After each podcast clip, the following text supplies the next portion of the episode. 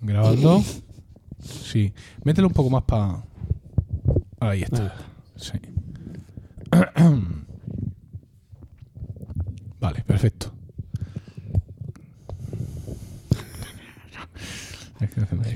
Como, como el compañero de, cine de Paco con, con los fideos chinos. compañero de Sí, no, cine, ¿eso aquello- qué es? Oh, Sí, no. Un hilo de Paco en Twitter tremendo. Ay, no, eso Eh, viendo, viendo la última de Star Wars y, y que no la pude ver porque tenía al lado un tío que venga a comer y venga a hacer ruido y venga. Olía fideo chino. Se llevó de todo Es allí. horrorosa. ¿Pero eso por quién lo has dicho? Ah, Por- mí. Porque este estaba haciendo todos los ruidos que se pueden hacer con un micrófono.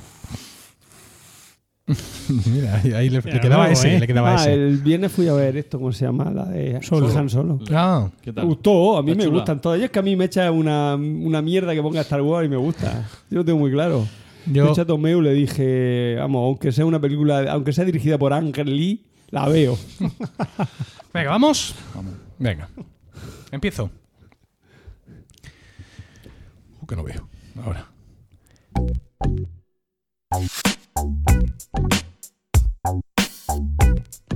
Bienvenidos a Están locos estos romanos, un podcast de Milcar FM. Este es el capítulo 24 y hoy es 3 de junio del año 2018 después de Jesucristo.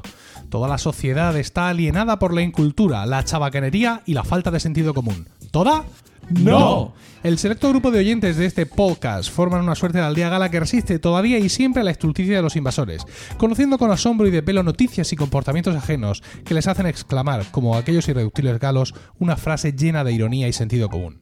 Están locos estos romanos. Yo soy Emilcar y estoy acompañado por Diego Jaldón, buenos días. Hola, buenos días. Paco Pérez Cartagena, buenos días. Buenísimos días. Y José Miguel Morales, buenos días. Muy buenos días, Emilcar. Estamos en un horario inusual para nosotros. Sí, Eh, vale. sí, Ah, rompió el alba hace, bueno, hace cuatro o cinco horas, pero, sigue rompió, siendo- rompió. pero sigue siendo por la mañana para nosotros. Y aquí estamos pues, dispuestos a traeros pues, unos temas interesantes, esperamos, y que sean... eh, Legañosos todavía estamos. Sí, los, sí. los temas, ¿no? Hemos No, degenerado mucho porque empezamos grabando a las once y media de la noche y fíjate por dónde vamos ya. Fíjate, ya, 12 horas Sí. más.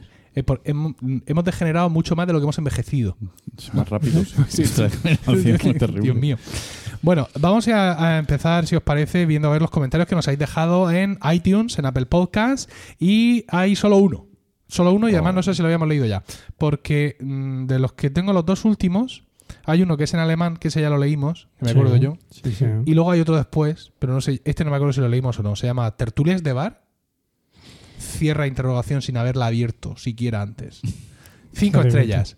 Me encanta este podcast de temas diversos, que pueden hablar desde programas electorales hasta la cría del plátano en cautiverio. Icono de sonrisa. Altamente recomendable. Se nota que son amigos y el podcast se graba en casa de alguno de ellos y no Skype, lo cual es de agradecer. Un abrazo, chicos. Nos dice Kiurgan desde España. Esto no habíamos leído. majo. Otro abrazo para ti, Magnífico. Muchísimas gracias por tu comentario, por tus cinco estrellas. Y creo que empezamos ya sin más, así a machete. Vamos allá. No, no, Tírale. sin, sin ningún chiste, sin ningún. Nada, que, que luego nos vamos a comer y yo ya tengo hambre. Dios mío. Venga, pues empezamos directamente. Y si os parece, y si no también, voy a empezar yo.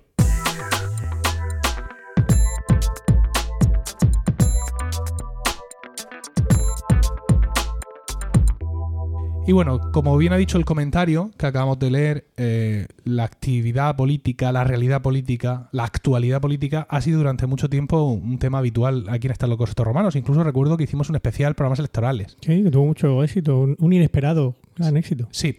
Eh, sin embargo, poco a poco pues eh, hemos ido dejando esos temas y aunque hemos vuelto a ellos de vez en cuando, pero la verdad es que no han sido el, eje... La última vez fue con la, con la crisis del PSOE, que, coincidimos tú y yo en el tema. Ah, es verdad. Ah, allá por el 1 de octubre del Sí, sí, 16. sí. Pero claro, evidentemente eh, la actualidad de la política en España manda y es el momento de que la, la política vuelva a estar locos estos romanos. Sí. Como ya sabéis muchos, eh, recientemente aquí en España hemos tenido una moción de censura, con lo cual nos hemos quitado a un presidente del gobierno y pues se ha puesto otro, que suele ser el objetivo de las mociones de censura, aunque no siempre se consiga. No, casi nunca. Entonces, pues estamos aquí como muy revueltos, ¿no? ¿Cómo? ¿Cómo? ¿Moción de censura? ¿Pero eso dónde lo pone? Sí, así, aquí en la Constitución. Mira, una moción de censura. Mm. Se presenta de esta manera. Hay que poner un papel que diga no sé qué. Y está todo, todo el parque muy, muy revuelto.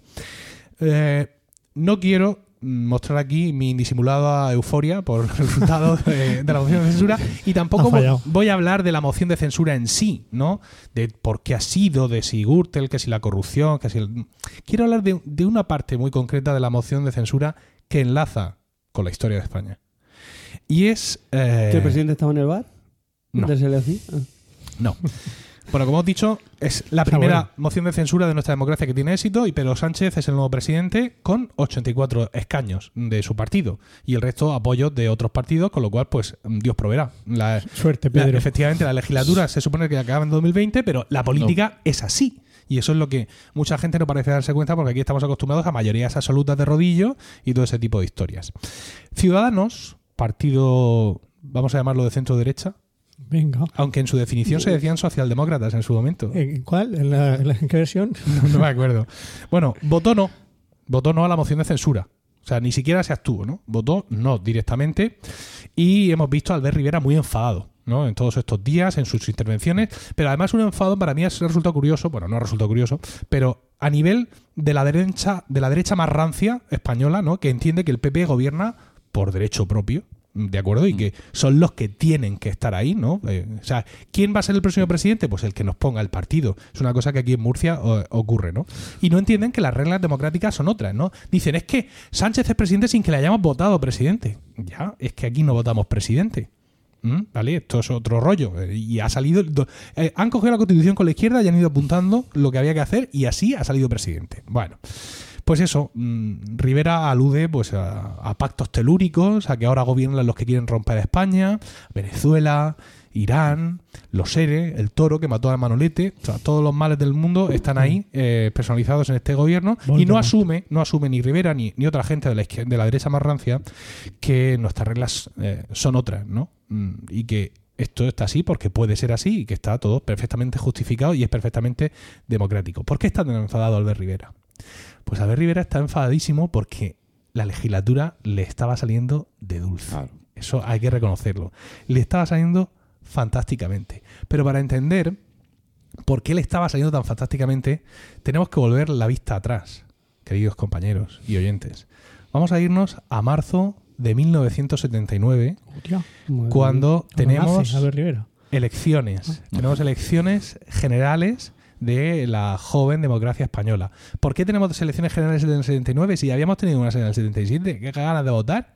¿Vale? Es que había que amortizar las urnas. En el 77 tenemos elecciones generales, hay cortes constituyentes y aprobada la constitución, hay que disolver las cortes para, mm, digamos, reiniciar el sistema, ¿no? Como cuando Sí. instalas una actualización. ¿Vale? Entonces, nos vamos para allá a votar. Bueno, se fueron. Yo tenía, yo contaba en esos momentos eh, con cinco años. Coñazos. Y eh, el resultado es el siguiente. UCD, Unión de Centro Democrático, saca 168 escaños. El PSOE, 121. El Partido Comunista, 23. Y Coalición Democrática, el partido de Manuel Fraga, que luego sería Alianza Popular y ahora Partido Popular, saca 10 escaños. Para los que no seáis españoles, UCD era el partido de Adolfo Suárez, ¿vale? Ahora hablaremos un poco más de, de- de Adolfo Suárez y cómo se constituye UCD. El caso es que había habido algunos cambios en dos años solo, ¿eh? Habíamos tenido elecciones en el 77 y ya habíamos tenido algunos cambios. El PSOE había mm, ganado en Madrid, Murcia, Tarragona y Girona. Y UCD había ganado también en eh, Lérida, Lleida, ahora llamamos. Y De- habla de ciudades, ¿no? De, de- no, no, de, de Provincias, provincias. Y. Convergencia había perdido precisamente Girona y, y Lleida. ¿Vale? Pero los resultados fueron más o menos los mismos. Todos los partidos nacionales, los grandes partidos, subieron, con la excepción de Coalición Democrática, Alianza Popular, Partido Popular, ¿no? Lo que sería después, que perdió ni más ni menos que seis. ¿Y Fuerza Nueva que obtuvo en esa elección? No sé si en estas, o- no sé si tuvo uno, pero no Fuerza Nueva, sino como se llamara entonces o algo así, no me acuerdo, vamos, se puede encontrar fácilmente, pero no es significativo. Pero ese, esa, ese PP, ese Partido Popular de entonces, en lo que luego eh, tenía 16 en las primeras elecciones y luego tuvo 10. Ujú. ¿Vale? Manuel Fraga, aunque se suponía que Suárez también venía del régimen, pero Manuel Fraga había sido ministro con, con, con, con Franco. Información y turismo. O sea que vaya tela. Eh, Suárez, Bueno, como Suárez hemos dicho, Fue primer ministro, fue Sí, presidente sí. del gobierno con el régimen de Franco.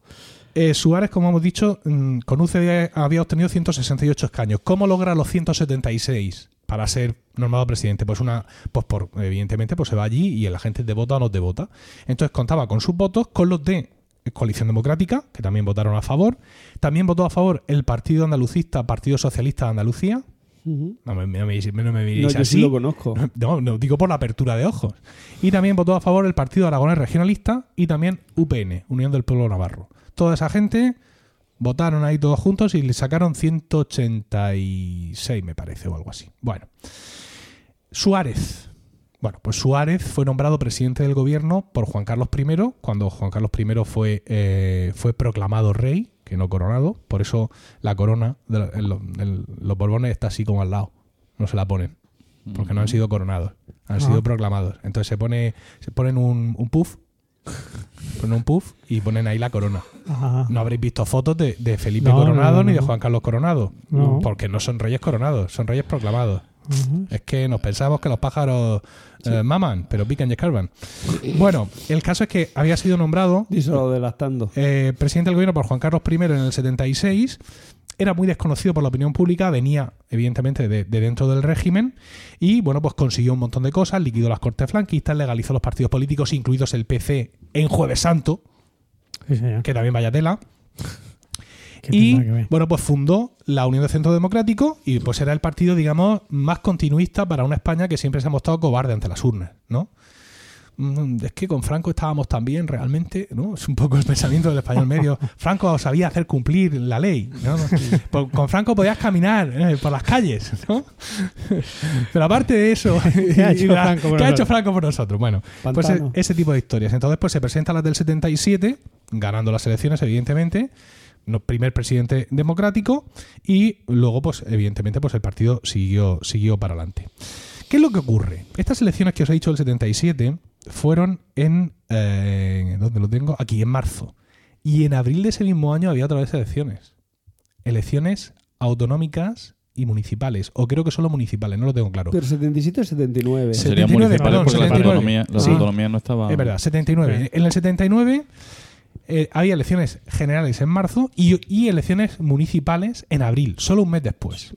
Entonces, bueno, pues ya tenemos un presidente del gobierno con una- un montón de partidos que parece que le respaldan, no tiene mayoría absoluta, pero está- no está mal situado, ¿vale? ¿Qué es lo que ocurre?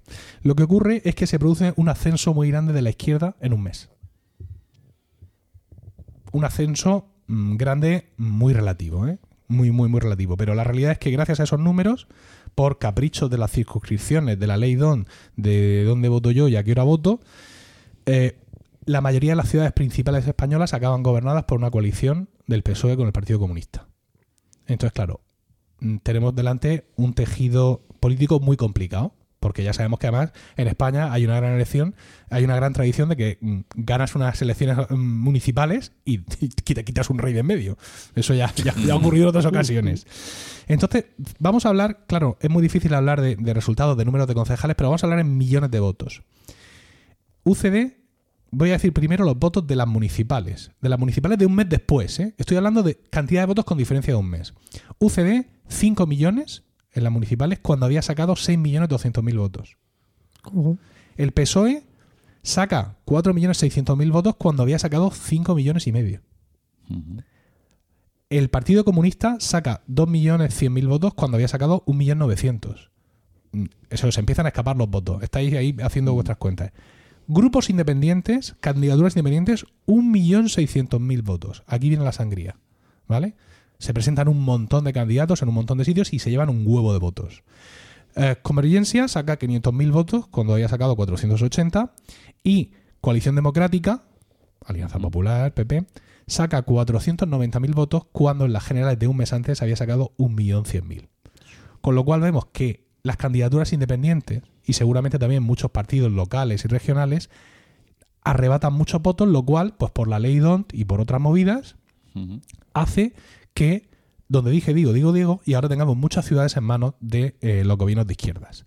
Esto nos da una legislatura súper convulsa y, y llena de problemas. De hecho, en 1980, tan solo un año después de esas elecciones, el Partido Socialista presenta una moción de censura contra Adolfo Suárez. Una moción de censura que estaba perdida, porque los mismos votos que le habían nombrado presidente le iban a seguir respaldando, pero bueno, ya sabemos que a veces en la, politi- en la política eh, no, no es todo el resultado, ¿no? Sino que, en fin, luego también ha habido otras mociones de censura que no se iban a ganar, como la de Hernández Mancha.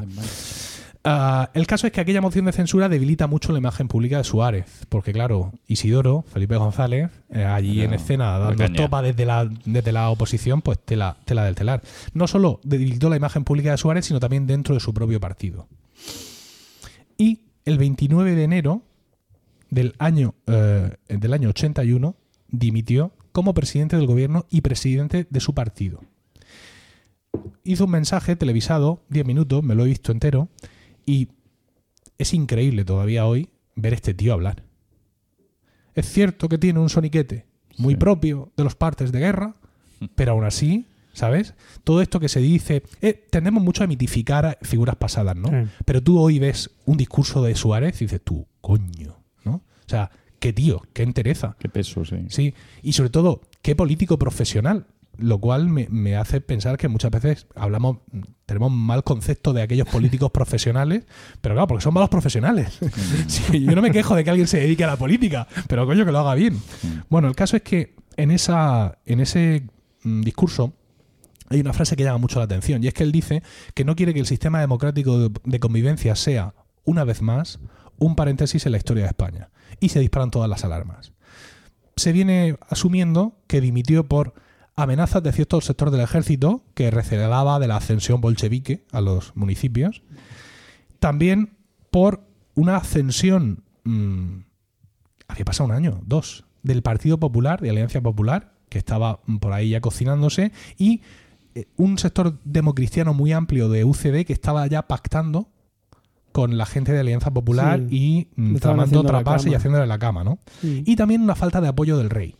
El rey eh, se supone que en nuestro sistema es una figura muy simbólica y que al final va a ser voz del gobierno, pero en aquel momento el rey todavía tenía mucho, eh, mucho tirón personal y Suárez no se encontró muy, muy respaldado por Juan Carlos I. El caso es que dimite, como he dicho, 20 de enero del año 81 y pues cuando dimite un presidente, ¿qué es lo que ocurre? Pues según te vas a la Constitución, donde has dejado el punto de lectura y te dice, el rey evacúa consultas a los líderes de los grupos parlamentarios y según lo que le han dicho, propone un candidato. El candidato propuesto, Calvo Sotelo, ¿no? Leopoldo Calvo Sotelo, también de UCD. Y vamos a votarlo. Evidentemente, pues va a salir con los mismos votos, arriba abajo, con los que salió Suárez, ¿no? Es decir, con el respaldo de UCD y de toda la derecha y de los socialistas andaluces. El caso es que durante esa votación, mm, que fue el 23 de febrero del año 80 del 81 ocurrió lo que todos conocemos, ¿no? El intento de golpe de Estado por parte de Tejero, Milans del Bosch, Armada y mm, otras hierbas y matujas. Bueno, el caso es que aquello pasó, no, no he venido aquí a hablar del intento del golpe de Estado, eh, y el gobierno de Calvo Sotelo pues tuvo su trabajo. Mm, Pactaron con el PSOE para sacar adelante la, la ley de las autonomías y algunas reformas de los estamentos militares pero mm, les fue muy mal, porque en esos dos años, 81-82, el Unión del Centro Democrático, UCD, tuvo muchas crisis internas, muchas decisiones. Suárez fundó el CDS a los tres días de irse, ¿vale? Hubieron otro tipo de decisiones, mucha gente que se estaba yendo a Alianza Popular y algunos casos eh, muy sonados en la época, como el del aceite de colza, ¿vale? El que quiera que lo investigue, también dañaron mucho la imagen del gobierno. Con lo cual, Calvo Sotelo dice, mira, yo mm, realmente yo no estoy aquí para esto. ¿no? No, él no era un político profesional. Y convocó elecciones anticipadas. Recordemos que si las elecciones habían sido en el 79, tocaba en el 81, no, en el 83. ¿Vale? Y las elecciones fueron, sin embargo, en octubre del 82. Cuentan que estaba con Sandro Pertini en el palco del Bernabéu en la final del Mundial 82 y estaban habla- Sandro Pertini era el presidente de la República Italiana y estaban hablando de la situación política y le pregunta, pero y hombre de Dios, ¿con cómo tiene usted la situación aquí? Mm. ¿Cómo se le ocurre a usted convocar elecciones anticipadas? Y Calvo Sotelo le dijo con su voz eh, de bajo holandés, para perderlas. estaba, hasta, estaba hasta los pelos de todo el mundo ya. Bueno, elecciones. Esto es muy conocido por todo el mundo. Partido Socialista, 202 escaños, 10 millones de votos. Alianza Popular, en coalición con el PDP de Óscar Alzaga, Partido Democrático Popular, obtiene 107 escaños con 5.500.000 votos. UCD, 11 escaños con 1.400.000 votos. ¿m? y había llegado a tener 6.200.000 votos y se queda en 1.400.000. El Partido Comunista, barrido, 4 escaños con 800.000 votos. Y el CDS de Suárez saca 600.000 votos y le dan dos diputados, uno de ellos el mismo. Con lo cual vemos cómo el CDS, bueno, perdón, como UCD, que era el partido del centro derecha español, no había otro, Mm. en cuestión de mm, tres años ha sido borrado de la faz de la tierra, no ya solo por el ascenso del PSOE, que se lleva gran parte del voto de centro o del voto no ideológico, sino por la ascensión desde fuera del Parlamento de Alianza Popular, que se lleva 5.500.000 votos. O sea, esto es eh, la exterminación de un partido de derechas a mano de otro. Vamos a volver a nuestros días, ¿vale? Un tuit de Isaías Lafuente Zorrilla, Qué grande. tataranieto del escritor, de nuestro famoso escritor, y periodista de la serie del país, Premio Nobel de Periodismo Miguel Delibes. Dice en un tuit, no sé, Nobel dice. Premio Nacional de Periodismo, he dicho. Nobel, Nobel. Nobel. Premio Nacional de Periodismo. ¿Eh? Isaías Miguel Delibes. metería en su unidad de vigilancia de la SER.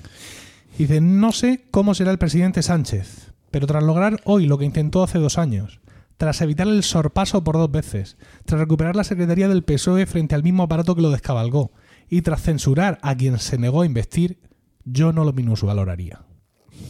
Razón. Esto nos llevaría ahora aquí a hablar de, de la moción de censura, pero no. Tenemos que recordar que estamos hablando de ciudadanos, aunque no lo parezca, Mm. ¿vale?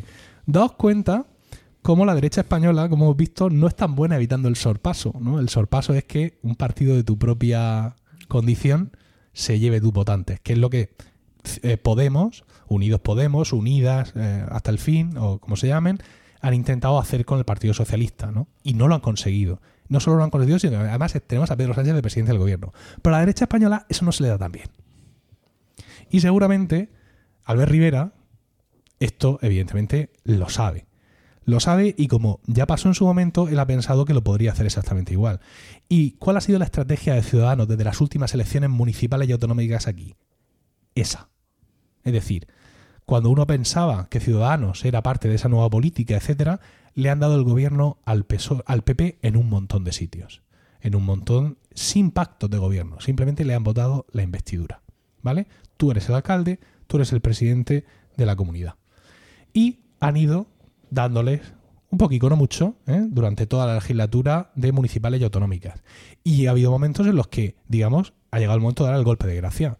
Murcia, la Comunidad de Madrid, por ejemplo, donde la cosa estaba para echar a los presidentes y que toda la oposición apoyara una moción de censura y que saliera un candidato de la oposición, del siguiente partido más votado, pero Ciudadanos no lo ha hecho. Ciudadanos ha esperado y ha forzado o ha esperado a que tuviera que dimitir el presidente para volver a darle sus votos a un nuevo presidente del PP. ¿Para qué? Para ver si arden y se consumen en los infiernos Claro. de aquí a las próximas elecciones. Esa es su estrategia, ¿no? La estrategia de desgaste absoluto, pues para conseguir, evidentemente, eh, ese sorpaso, ¿no? El pasarle, el coger todos esos votos de la derecha, de centro derecha y quedárselos ellos. ¿Qué es lo que pasa? Ahora esta estrategia a, a Albert Rivera se le ha fastidiado Bastante. porque le quedaban dos años hasta 2020 para lo mismo que le está haciendo a presidentes autonómicos y alcaldes, hacérselo a Rajoy. Pero claro, para eso, ¿qué tenía que ocurrir? Que Rajoy dimitiera, Rivera apoyar la investidura de un nuevo presidente del PP, más débil a priori que Rajoy, evidentemente. Un calvo sotelo. En este- hombre, Soraya no es que sea especialmente débil, que es la que sonaba, pero bueno, ya no es la primera figura, ¿no? Y a ese ya, pues asfixiarlo y hundirlo en la miseria para llegar a las elecciones de 2020 y salir tú como El nuevo preboste del centro derecha español. Y bueno, eso de Soraya mm, sonaría, pero yo he escuchado por algunos del PP decir, no, no, es que Soraya no es de los nuestros. Ah, claro. O sea Y- que no sé yo si Soraya acabaría siendo presidenta de gobierno. O si Soraya se dejaría ser presidenta de gobierno. También. que esa es otra. Bueno, el caso es que mm, vamos a citar a otro periodista, en este caso Escolar, Ignacio Escolar, que dice, si esto fuera Murcia, refiriéndose a la situación nacional, todos sabríamos lo que pasaría, ¿no? Que Rajoy Obligaría, al presidente murciano a dimitir. Pero no hay quien obligue a Rajoy a dimitir. Ese es el problema. el Partido Popular es un partido muy monolítico. Ahora, ho- esta mañana le- he que me ha parecido leer en prensa, mm, en el Partido Popular, no sé cuánto, se está diciendo tal, ahí. Preparando un Uno para- congreso, uy, está preparando, uy, está uy, preparando un congreso. uy, Uy, el uy, congreso. uy, el congreso. Bueno, Rajoy se irá cuando él se quiera ir, ni un minuto antes. Mm. Y dejará dicho quién tiene que sucederle. Claro. Porque así es como han funcionado las cosas en el PP. De todas maneras, estratégicamente a- al PP es que no le interesaba que Rajoy dimitiera. O sea, la única opción que tienen de medio salvar los muebles es que es que echaran a Rajoy por una moción de censura, pienso yo. Sí, Sí, a- a, porque eso, ahora se convierte en jefe de la oposición. claro, y a eso precisamente vamos. Es decir, ahora mismo, como a Rajoy no tenía que le dijera que dimitiera, pues ha sido eh, mm, echado de, de su puesto, ¿no? Y a Ciudadanos se le ha estropeado toda su estrategia. Ya no van a poder quemar vivo al PP en los dos años que le quedan de legislatura y además se enfrentan a un escenario incierto. Incierto porque puede pasar de todo. Quiero decir, ese voto de centro que existe en España y que es mucho puede irse perfectamente hacia Pedro Sánchez, hacia el PSOE, a poco que haga una política poco extrema, muy conservadora, ya dicho, aceptando los presupuestos aprobados por esta Cámara, porque yo sí respeto lo que aprueba esta Cámara, una imagen de hombre de Estado del copón y ahí puede perder votos. Pero es que además el PP expulsado injustamente, indignamente, ilícitamente, mentira que está todo en la Constitución, panda de chorizos, pero bueno, Los partidos constitucionalistas se Sí. ahora. expulsado, claro, ahora puede hacer una oposición sangrienta. Pero no ya una oposición sangrienta en Madrid, no. Es que Pedro Sánchez llevaba tres horas como presidente del gobierno cuando el impresentable del presidente de, de la Comunidad Autónoma de Murcia, porque es un impresentable, no es otra cosa, no lo estoy insultando, lo estoy calificando, ¿vale? Yo estoy gordito y tengo barba. Él- y él es impresentable. Ah, dijo También está gordito y tiene barba. Sí, eso es verdad. Salió diciendo que Murcia era la comunidad autónoma más perjudicada por el sistema de financiación Sí. nacional. Y, y es en plan, pero vamos a ver, culpa de Pedro Sánchez. por culpa de Pedro Sánchez. No, no. Y, y luego sale el secretario general del Partido Popular de la región diciendo que no cree que Pedro Sánchez vaya a cambiar ese sistema de financiación autonómicas, porque recordemos que ese sistema de financiación autonómica está ahí puesto por Zapatero. Claro. No Porque Rajoy en estos seis años no lo ha podido cambiar. No le ha dado tiempo. No le ha dado tiempo. Él quería. Y esto es lo que a mí me indica que yo no valdría para periodista, porque yo estoy en esa sala de prensa y me levanto y le digo, pero ¿cómo tienes tan poca vergüenza? Independientemente de lo que yo pueda votar o pensar, porque es que esas cosas, pero bueno, en fin. El caso es que ahora mm, tenemos eso, una oposición salvaje del PP nacional y del PP autonómico y municipal, que van a ir a muerte, evidentemente, y de, de víctimas. Y claro, eso puede hacer que el PP pueda no ganar votos, pero sí detener la hemorragia de votos Seguramente. y que las cuentas que haga Ciudadanos o que tenía hechas, pues ya no le salgan tanto. Vamos a ver qué es lo que hace Ciudadanos. Porque quizá ahora mm, el confort de algunos alcaldes, sobre todo alcaldes, presidentes autonómicos yo creo que menos, pero quizá el confort de algunos alcaldes eh, eh, ahora se vea, se vea muy socavado, ¿no? Porque crea Ciudadanos que tiene que dar un paso al frente y que no puede dejar que, una, que alcaldes de muchas grandes ciudades de aquí a mayo del año que viene sigan inaugurando avenidas, inaugurando centros escolares, etcétera, etcétera, y que hay que quitárselos de ahí como sea. Por eso Albert Rivera está... Sí, Estará no sé, no sé, pero si Ciudadanos empieza ahora a atacar de una manera clara al PP, yo creo que, que pierde que pierden ellos. Es decir, ahora mismo, ahora mismo desde una situación muy favorable, ¿Qué va a perder credibilidad? Eh, no va a perder la opción de que muchos de los votos que se estaban trasvasando desde el PP vuelvan, o sea, volverían, pienso yo, al PP, porque se- ahora mismo se siente el votante de derecha en España en general, también el que iba a votar a Ciudadanos, se siente un poco agredido. Mm. Y el PP se ha convertido de, de- de elemento que hay que eliminar a a. Víctima. Entonces ahora la gente le tiene un poco de más cariño, supongo. No sé, yo creo que la estrategia va a ser esperar a ver. Esperar a ver. Dejar que pase un poco el tiempo, ver qué hace el Estrategia PSOE. Mariano. ¿El qué? Estrategia Mariano. Espera, Sí, sí, sí. Yo creo que sí. Vamos a ver. Pues ahora Mariano menudo papelón tiene, porque antes no hacía nada y ahora lo van a hacer que sea jefe de la oposición. Ahora va a tener que trabajar un poquito. Bueno, ha sido jefe de la oposición mucho tiempo. Ya, pero, pero que se ve experiencia. mejor de presidente. Diciendo, no me pregunten mucho, que es que no he dormido mucho esta noche. Estoy un poquillo Uh, cansado. cómo llueve. Y de eso ya tal.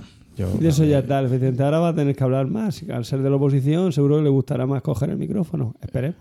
Pues si no, vaya mierda oposición va a hacer. Claro. Desde luego, a que le ha caído la papeleta ahora a Albert Rivera, que ha pasado de ser a ser el, el- el- la comparsa del jefe de la oposición, con 32 diputados. Se ha quedado un poco ahí en el.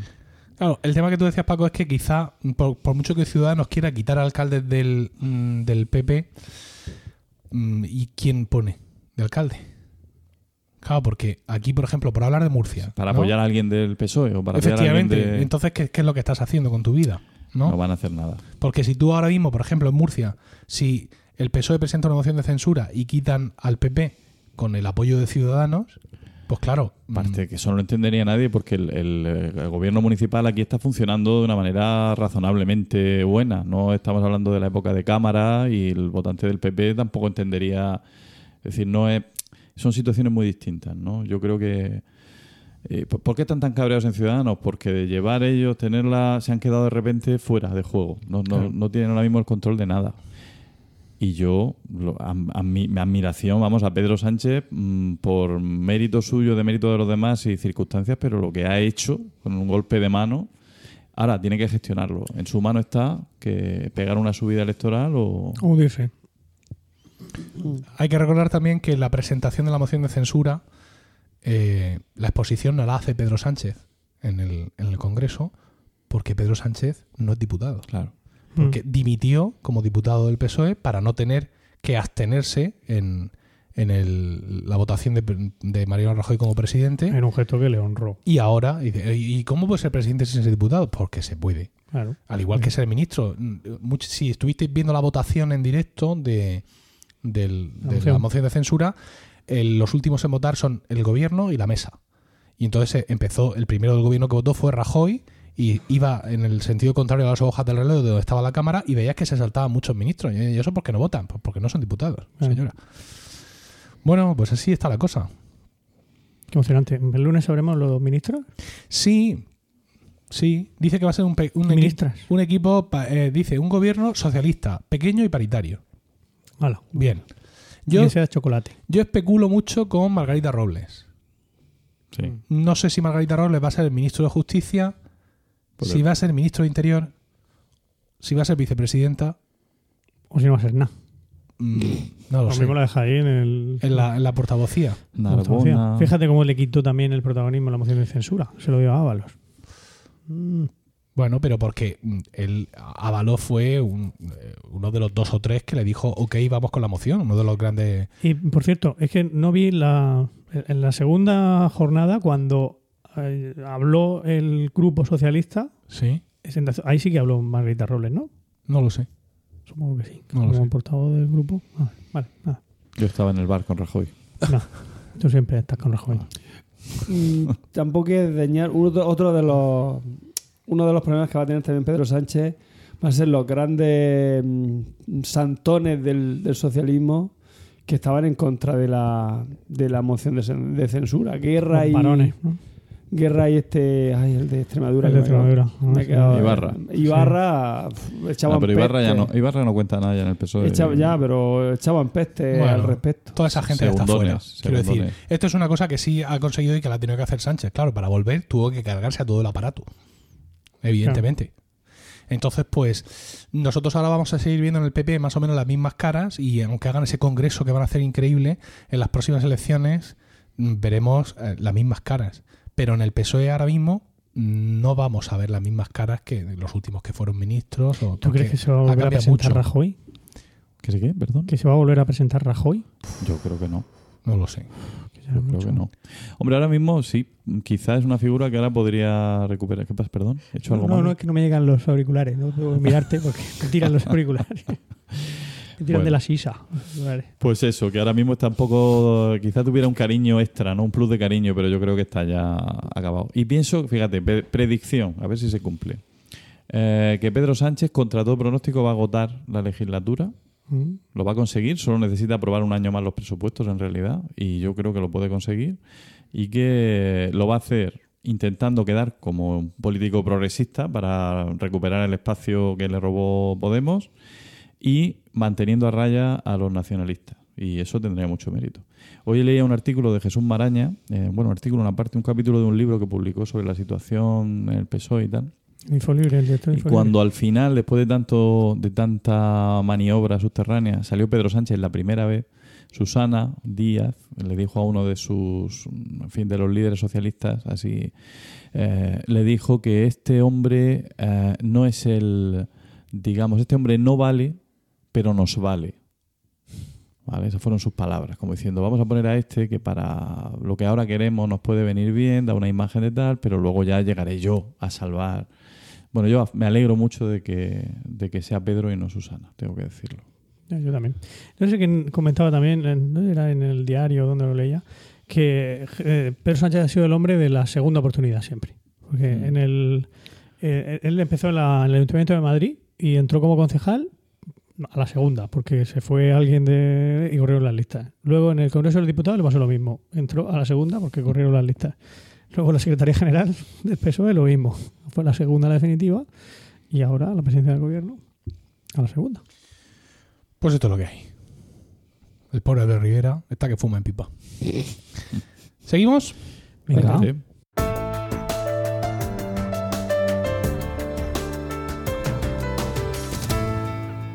Y vamos ya con José Miguel Morales. Sí, me toca, me toca. ¿Cuál, cuál es tu sección? Ilústranos.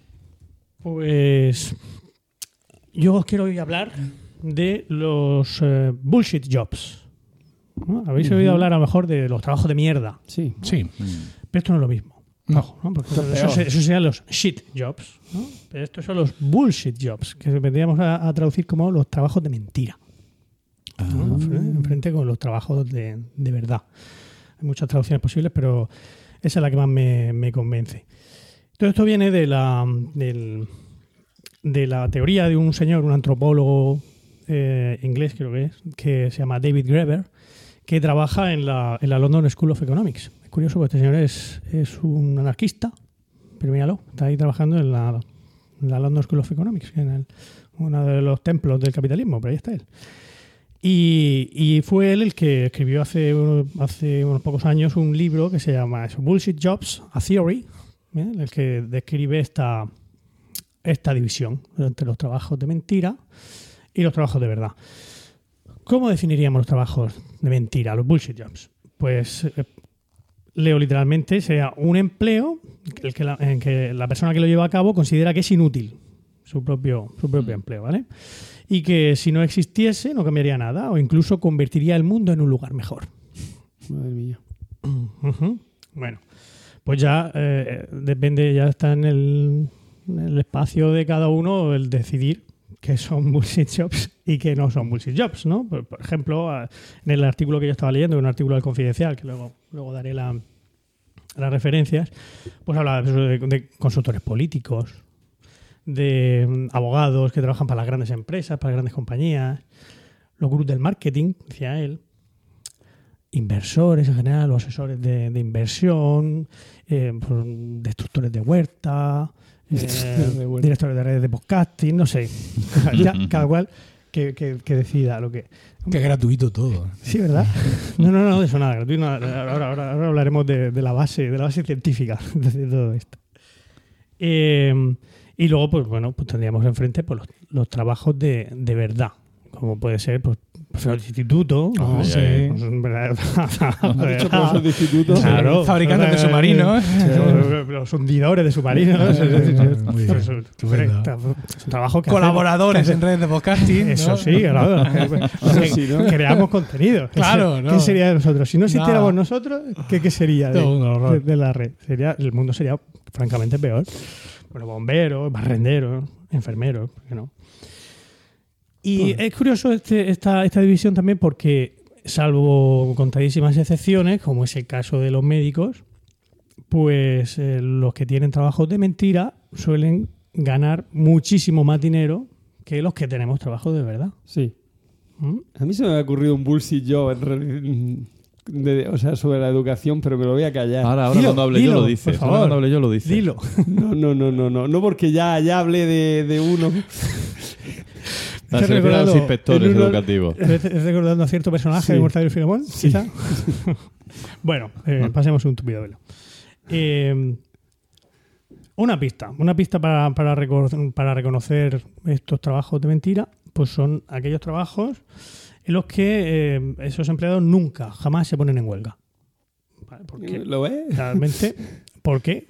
Porque te vas a poner en huelga si es tu, tu trabajo no, no sirve para nada, pues nadie lo notaría. En huelga, no, no habría no habría ningún, ninguna consecuencia. Un ejemplo de esto es solo en, los años 60, por lo visto, hubo una huelga en el sector bancario en Irlanda que duró, vamos, casi seis meses. Estuvieron en huelga indefinida durante casi seis meses. Nadie se enteró, prácticamente no hubo ningún tipo de, de consecuencia. Y sin embargo, Y eso que no había cajeros automáticos, ¿no? ya ves, Que- no sé, no sé muy bien cómo lo La gente no tenía dinero en el banco. No sé, no sé cómo lo hicieron. Habría servicios mínimos, no sé. O sería un sector muy concreto, los analistas de riesgos, mm, sobre riesgos, y me Puede ser, una. puede ser. No sé si eso existía a los 60. O sea, pero bueno, sí. El caso es que, eso, si conocéis algún, algún sector en el que nunca se pongan en huelga, sospechad. Los políticos no se ponen en huelga nunca, ¿verdad? No, no, tampoco. No. pues no. Bueno, Los jueces sí, lo acaban Sí. de hacer. Mm. Eh, y sin embargo, pues bueno, imagino que cuando se ponen en huelga los barrenderos, por ejemplo, Vaya. que lleven tres días en huelga, ya la cosa se nos pone. O los maestros. A los maestros, los profesores de instituto, los directores de redes de podcasting. Eh, Ahora. Bueno, eh, luego veremos cómo sobrevivimos a tu paternidad. Emilio, ya veremos. ¿Qué hacemos? Hombre, con los contenidos que creáis, Sí, yo ¿no? pienso que no tienes que por qué tener ningún problema. Seguro que no. Voy a hacer tres trendings por semana. Tres Bueno. tristes trending, ¿no? Exactamente. Eh, por lo que decía, sobre la base científica. Existe, existe este señor, pues como buen estudioso e investigador que es, pues eh, se basó en un estudio del, del Journal of Political Economy, eh, en el que, bueno, viene a decir eso, que en el que hicieron una serie de, estuvieron investigando el- los costes que tenían ciertos sectores y el beneficio que aportaban a la sociedad, ¿no? haciendo, haciendo cuentas, y vieron que el sector financiero, el del derecho de la empresa y del marketing, eh, con números, demostraron que todos esos sectores toman de la sociedad, o sea, gastan de la sociedad muchos más recursos de los que luego generan o aportan a ella. Mientras que eh, los investigadores, profesores, ingenieros, pues al contrario, la benefician. Eso está demostrado ahí con, con numéricos. También os puedo dar, el, si alguien lo quiere, el- la referencia concreta.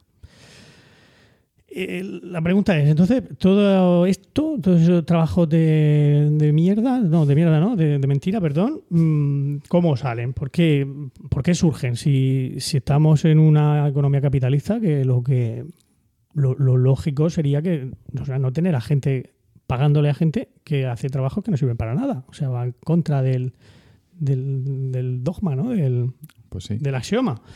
Eh, Es que alguien se está inventando empleos absurdos para, para, para mantenernos ocupados. Mm, Quizá por lo, lo que sugiere este señor, es que claro, como existe esa moral que tenemos, eh, esa moral laboral por la que eh, hay que estar ocupado la mayor parte del tiempo, porque si no, no te mereces lo que, lo que puedas tener. ¿No? De ahí- las reticencias con la renta básica y con- siempre con los, con los regímenes comunistas, ¿no? De que eso, que no hacen nada, y claro, si no hacen nada y estáis chupando el bote, pues si lo tienen gratis, Sí, ¿por qué sí, van a sí. trabajar, no? Todo eso. Entonces, por eso hacen falta, o sea, no hay trabajo que hacer, pero, pero para que el, el sistema funcione, alguien se esté inventando estos trabajos absurdos para poder seguir engrasando la, la economía con, con, con- con dinero, con, con dólares. Por eso el tema de. O, luego también eh, el, asunto de la- lo, lo que llama también este señor, el, autor del artículo, que se llama, por cierto, ¿cómo era? Héctor G. Barnés, un artículo del confidencial que, pondremos el enlace en el ese para que es interesante que, lo leáis, se lee muy rapidito. Es lo que él llama la subcontratación de marrones. ¿no? Que como estamos tan ocupados en, en nuestro trabajo, bueno, tan ocupados, en realidad no, ¿no? Los bullshit jobs tampoco estás tan ocupado, pero, pero estás mucho tiempo en la oficina, tienes que estar tu tiempo ahí, no te da tiempo a hacerte la cena, no te da tiempo a ir de compras, no te da tiempo a tal. Entonces todos esos marrones que tienes que hacer los subcontratas. Entonces eh, llamas a un señor de, de Yovo, este por ejemplo, la- para que te lleve la, el- las medicinas a tu casa porque a ti no te da tiempo a ir a la farmacia. O llamas a eso, llamas al, al para que un chavalillo con, con una moto que está cobrando una miseria, ese, ti- él sí tiene un trabajo de mierda, no es mentira, te lo lleva a tu casa. ¿no? Es un poco toda esa. No sé. Eh, este señor, eh, David Greber, divide los, los trabajos de estos, los bullshit jobs, los divide eh, en cinco tipos. En primer lugar estarían los, los lacayos, cuyo su, su objetivo principal es que el jefe esté guapo. ¿no? No sé, pues lo que vienen a ser los asistentes personales. Me gusta mucho este estudio. ¿eh? En fin, esos secretarios, asistentes personales, todo esto, que su, su único objetivo es que su jefe se encuentre presentable. Esté contento. Exacto. Luego están los que él llama los de la cinta adhesiva. Que sirven para resolver problemas organizativos que en realidad no existen. mandos intermedios, se inventa problemas de esto que voy a hacer un jefe de grupo aquí para la gente de, de- del Un del coordinador. software. Exactamente.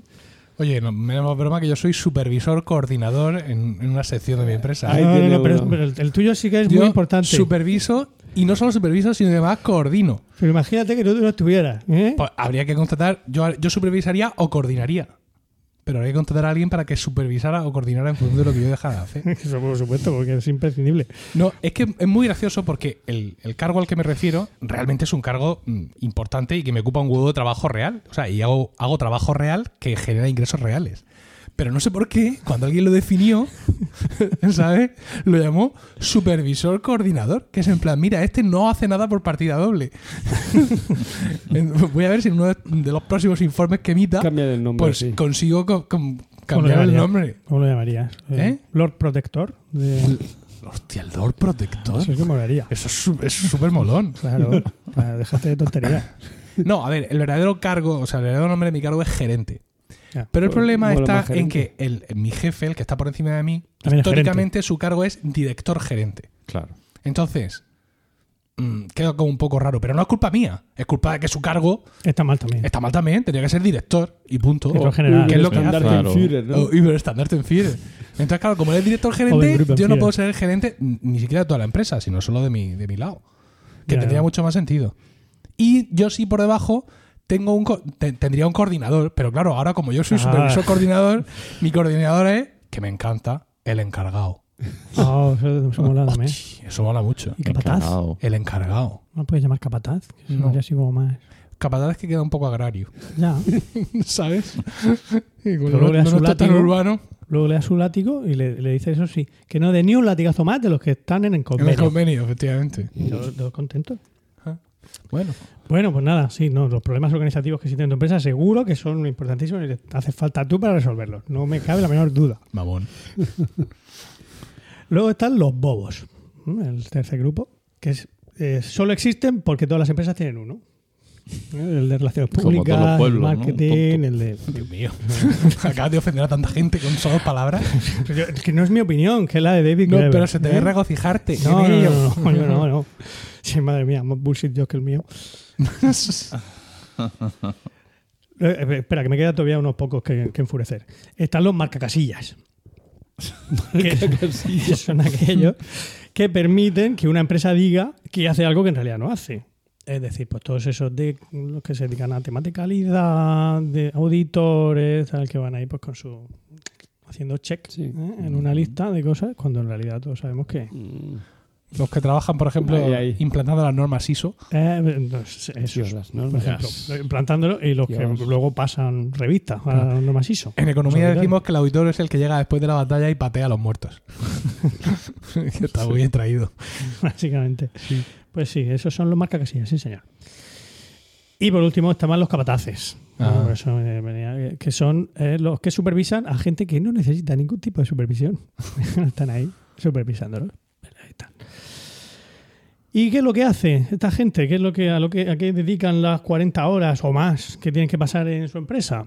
Pues básicamente a leer el marca y eso sí, pues unas 15 horitas a la semana más o menos, pues sí, hacen, hacen algo, ¿no? Van marcando sus casillas, diciéndole, no, no hagas eso, o supervisando. Muchas ¿no? reuniones ¿no? también, me imagino. Claro, mucha reunión, mucha reunión en la que se empieza hablando de fútbol, se acaba hablando de, de fútbol y, y lo- los asuntos se arreglan en, en unos 10 minutos, si es que se arregla algún asunto. Que precisa, es que esas 15 horas que se trabaja a la semana son las que predijo Keynes, Keynes, vamos, para Que se iba a llegar a trabajar, ¿no? Claro, que, que con el aumento de la productividad, eh, los que tra- estábamos trabajando 40 horas, pues no haría falta que trabajáramos más de 15 a la semana. Con 15 horas sería más que suficiente. Que el hombre dijo el tema del consumismo, todo eso, ¿no? Y bueno, y no- pues tampoco, se ve que tampoco predijo los, los bullshit jobs. ¿Qué pasa? Que luego esta gente, los que tienen los bullshit jobs, pues todo les lleva depresiones, resentimiento, resentimiento con sus compañeros que sí son productivos, ¿no? esos capataces que supervisan, los que no necesitan supervisión, pues al final terminan por no ser ni muy bien vistos por los- esas personas a las que supervisan, ni, ni a su vez ellos ven muy bien a los que supervisan, ¿no? Porque se dan cuenta de- en fin. Y, o, por supuesto, contra los funcionarios y trabajadores públicos que no hacen nada, ¿no? Que se pegan la vida padre cuando ellos en realidad hacen. Yo quería comentar mm, una situación que me encontré en una comida familiar. Un compañero, bueno, un compañero mío, mi cuñado, que a la vez es compañero mío, decía que él y yo no éramos productivos porque no, no hacíamos bienes de consumo. Entonces nuestro, o sea, nosotros éramos como una como una lacra, o sea, una lacra no, como un como un cargo un para peso, la sociedad, una como- carga. como una carga para la sociedad, porque nosotros no producíamos nada y sin embargo nos pagaba todo el mundo, nos pagaba nuestro sueldo para no producir nada. Y yo me quedé un poco como diciendo, ah, no, Pero, ¿de, no me lo puedo creer. ¿de qué es profesor, por curiosidad? Sí, es Pedro Ilche, el de matemáticas. Ah, da, menudo elemento. Bueno, y pero, del votante del PP. pero se acaba de cargar entonces todos los servicios. Entonces, Claro. no- ningún servicio es productivo. Sí, sí. Porque piensa que Solo nosotros no creamos. la industria. No estamos tu, creando. Tu cuñado se ha leído dos o tres libros de economía y los ha digerido mal. Pues seguramente. Eso es lo que le ha pasado. Es un poco radical. Yo lo coincidí un año con Pedro en, en, en Caravaca, un tío muy sumamente inteligente, pero muy, muy radical en sus planteamientos. Y Yo, yo, por ejemplo, en mi trabajo considero que hago muchas cosas. O sea, el término de productividad, mm, si se aplica con criterios empresariales a la, a la escuela o, al- o a muchas facetas de la función pública, no tiene sentido. Pero yo tengo claro que el trabajo que hago es, es plenamente productivo y útil para la sociedad, eso lo tengo clarísimo. Eh, pero sí que habrá una parte de- del horario mío laboral lo dedico a algo que considero un bullshit Sí, job, Totalmente. que es lo de la ¿Qué eh, lo de la calidad, el control de calidad. Yo he Sí. hecho dos horas a la semana y a veces algunas tardes en, en, eh, gestionar con parte de un equipo de, de calidad del centro, que es algo que la consejería lleva tiempo queriendo implantar. Y se supone, pues eso, hacer mil formularios, mil encuestas, bueno, ya sabéis, lo que viene a ser la norma ISO, pero, Pero, ¿tú aplicarse a la la norma educación. ISO en- No, estamos con el CAF. Porque hay un instituto aquí en Murcia que sí, Sí, ahí los, los hay que lo tienen, pero nosotros elegimos el CAF, que es otro modelo, y es una muerte. O sea, y el que lleva, y el coordinador de eso realmente, eh, o sea, es que te da una mezcla de compasión y porque dices, este hombre y lo lleva todo en la cabeza, de verdad. Bueno, no quiero hablar más. Eso es que los de los bullshit jobs, como él ha dicho, viven en el rencor. Entonces Claro. intentan extender su lacra Su- sus a todo el mundo. O A sea, mí esas dos si yo me me tengo que joder haciendo esto, ahora todos vosotros.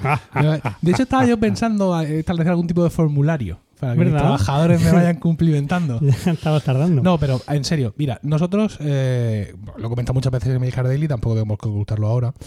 Yo, eh, esa sección de la que mencionaba son los aparcamientos públicos. Mi empresa es una empresa de ayuntamiento y gestionamos aparcamientos públicos. Recientemente el ayuntamiento ha recuperado un aparcamiento que tenía en concesión a una empresa privada, el aparcamiento del cuartel de artillería. Vale. Entonces lo cogen y el ayuntamiento lo recupera para sí y no sabe si quedárselo para gestionarlo él o volver a sacarlo a, a, Ah. a concurso. Pero mientras se lo piensan, me lo dan a mí. Para, o sea, lo, lo, lo gestiona el ayuntamiento. Joder, ¿cómo va? Venga, pues allá que voy yo. Y allí había una serie de trabajadores mediante una empresa de servicios, no me alargo más, haciendo el trabajo. Entonces, claro, que sigan, porque lo- un aparcamiento muy grande es que esto siga abierto de momento. Y yo poco a poco me voy haciendo con los mandos. Claro, y esta gente va preguntando, los trabajadores, oye, ¿y esto que hacíamos? ¿Y esto otro que hacíamos? ¿Y esto que hacíamos? ¿Sabes lo que les hacían hacer? Estoy hablando de un aparcamiento abierto 24 horas con un tío por turno, ¿no? Turnos de 8 horas, una persona en cada turno. Tenemos un aparcamiento que tiene 500 plazas, horizontal, en una sola plaza, en una sola planta. Por un lado, 300 plazas que llamamos de residentes, de gente que las compra, entre comillas, pero no las compran, son concesiones administrativas, y el resto pues son abonados o rotación, tú cuando entras y sacas el ticket. Bueno, pues la empresa anterior les hacía todas las noches cogerse una planilla, irse a la zona de residentes y comprobar que cada mochuelo estaba en su olivo. Es decir, que cada coche estaba ocupando la plaza Qué que realmente tenía adquirida, entre comillas. Entonces, unas planillas donde había una relación de plazas con matrículas y ellos se iban para allá con su. O sea, se iban. Mm, así- ¿Habéis estado alguna vez en el aparcamiento Sí. de Guardia de Sí, sí, sí, O sea, pero, no, pero a veces abarco y a veces no, sea, porque no sé si te has dado cuenta de que sí, en- las- por favor, las quejas del servicio luego. Eh, mira. No, no, si no es quejas, si es decir que hay una trampilla ahí que todo el Sí. mundo hace, que ahora te Ah, contaré. No, no, gracias. Ya, la ya le he cerrado este viernes. Ah, bien, Sí. bien. Bueno, sí, yo no sabía. Allí no, bajó a no. Menábar. Era él. Allí bajó a Menábar para rodar una película de miedo y dijo no. No, porque aquí he hecho el pastel, yo rodando la película. ¿Vale? Entonces los mandan por la noche al infinito, ahí a la zona más oscura, a ir con, con la tablilla así Temblando. temblando. Murcia a 7, 8, 9, plaza aquí. Y de pronto oyes que se levanta la barrera y que entra un coche al parking y tú estás en la otra punta.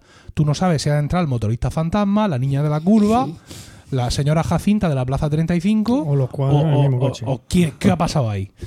Y le digo, bueno, ¿y con todo eso qué hacíais? Porque por supuesto, como podéis suponer, cada coche estaba en su plaza. ¿No? Claro. Es que si no, ya Dice- se te hubieran quejado. Y de todo eso está ahí. Y me enseñan como cinco o seis archivadores de todas las planillas, de todas las visitas, de todas las noches. Tú rellénalo que yo ya veré si luego... ¿Qué te parece? Y de esas mil. De esas mil. Y yo dije, no lo hagas más. Y me dice, que no lo haga más. Claro, el propio trabajador, Claro. lejos de sentirse aliviado, como forma parte de- de- del engranaje, Sobre todo. dice, ¿y cómo no lo voy a hacer? Dios mío. Y sobre digo, todo ¿y qué resultados te ha dado hacerlo hasta ahora? ¿Qué, qué has conseguido con eso? Aparte de pasar miedo cada noche. Y sobre todo el pensar que ¿y ¿por qué he estado haciendo esto todos estos años? ¿Qué Claro, Claro, le el se ha tiempo. quedado la- sentido la- a su vida. justo. Bueno, pues de, de esas les hacían varias. Yo creo que eso es una mentalidad que responde a que, a que a la gente que tiene así un trabajo como digamos muy libre, muy poco controlado, hay que darle cosas que hacer para que no se vuelva loca o algo así. No, o para que no estén tocándose No, los no. huevos en la cabina. Ese luego está ahí viendo. Que no vea tanto la tele y que salga a contar coches, casi hace algo.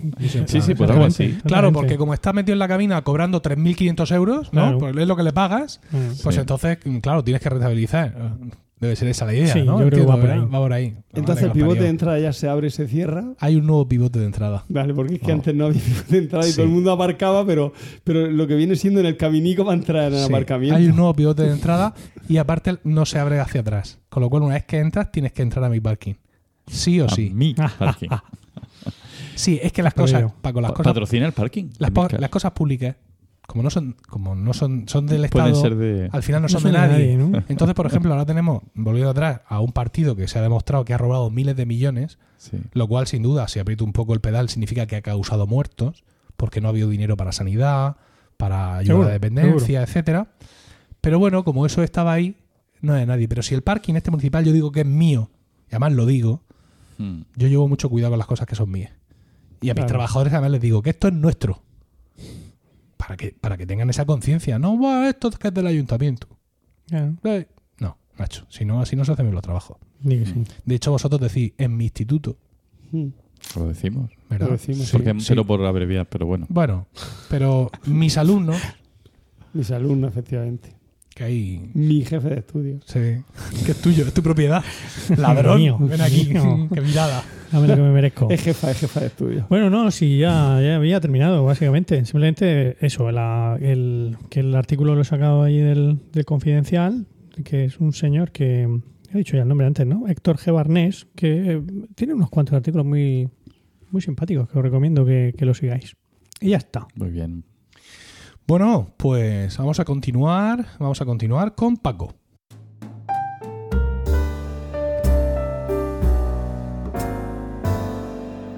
Y dinos, Paco, ¿de qué nos vas a hablar? ¿Acaso fuiste ayer a ver no- eh, Sherlock Gnomes Al igual Mi que fui yo con mi hijo, Mi con mis hijos. y Han Solo. hacernos un resumen de la película. Pues no, no, no, no. No, no viste absoluto. Sherlock No por Gnomes. los tiros. ¿No? Vale. Yo había pensado hablaros de mantras educativos. Hombre. Hombre. Es un tema que Empieza a afilar el cuchillo. eh, he traído especialmente para que se haya un debate encendido. Eh, pues resulta que estaba yo ayer tarde en mi casa preparando sin idea de qué otro hablar. tema, preparando otro, Otro tema, tema. distinto. Y me crucé con un artículo que me, que, que me llamó mi atención y me gustó mucho más que el que estaba preparando. Así que cambié sobre la marcha. Y, eh, y quiero preguntaros aquí, eh, ante testigos, eh, ¿qué pensáis? Porque tendréis que todo el mundo tiene una idea sobre esto. ¿Qué pensáis que es lo que hace que, una, que un colegio, que una escuela, que un instituto funcione eh, mejor? Vamos a ponernos positivos. ¿Cuáles son lo- las características principales que tiene una escuela que funciona bien? ¿Qué es para vosotros una escuela que funciona bien? Eso, eso es lo primero que tenemos que ver. ¿Qué, qué- qué significa funcionar bien? ¿A qué, a qué te refieres? ¿Al, al resultado final? Eh, De los alumnos, que a- los alumnos aprendan mucho y sepan mucho y tengan mucho interés por leer libros y por conocer el mundo, por sean, ejemplo. sean felices, quizá. Hombre, la- la de- Y sean felices. La felicidad no existe.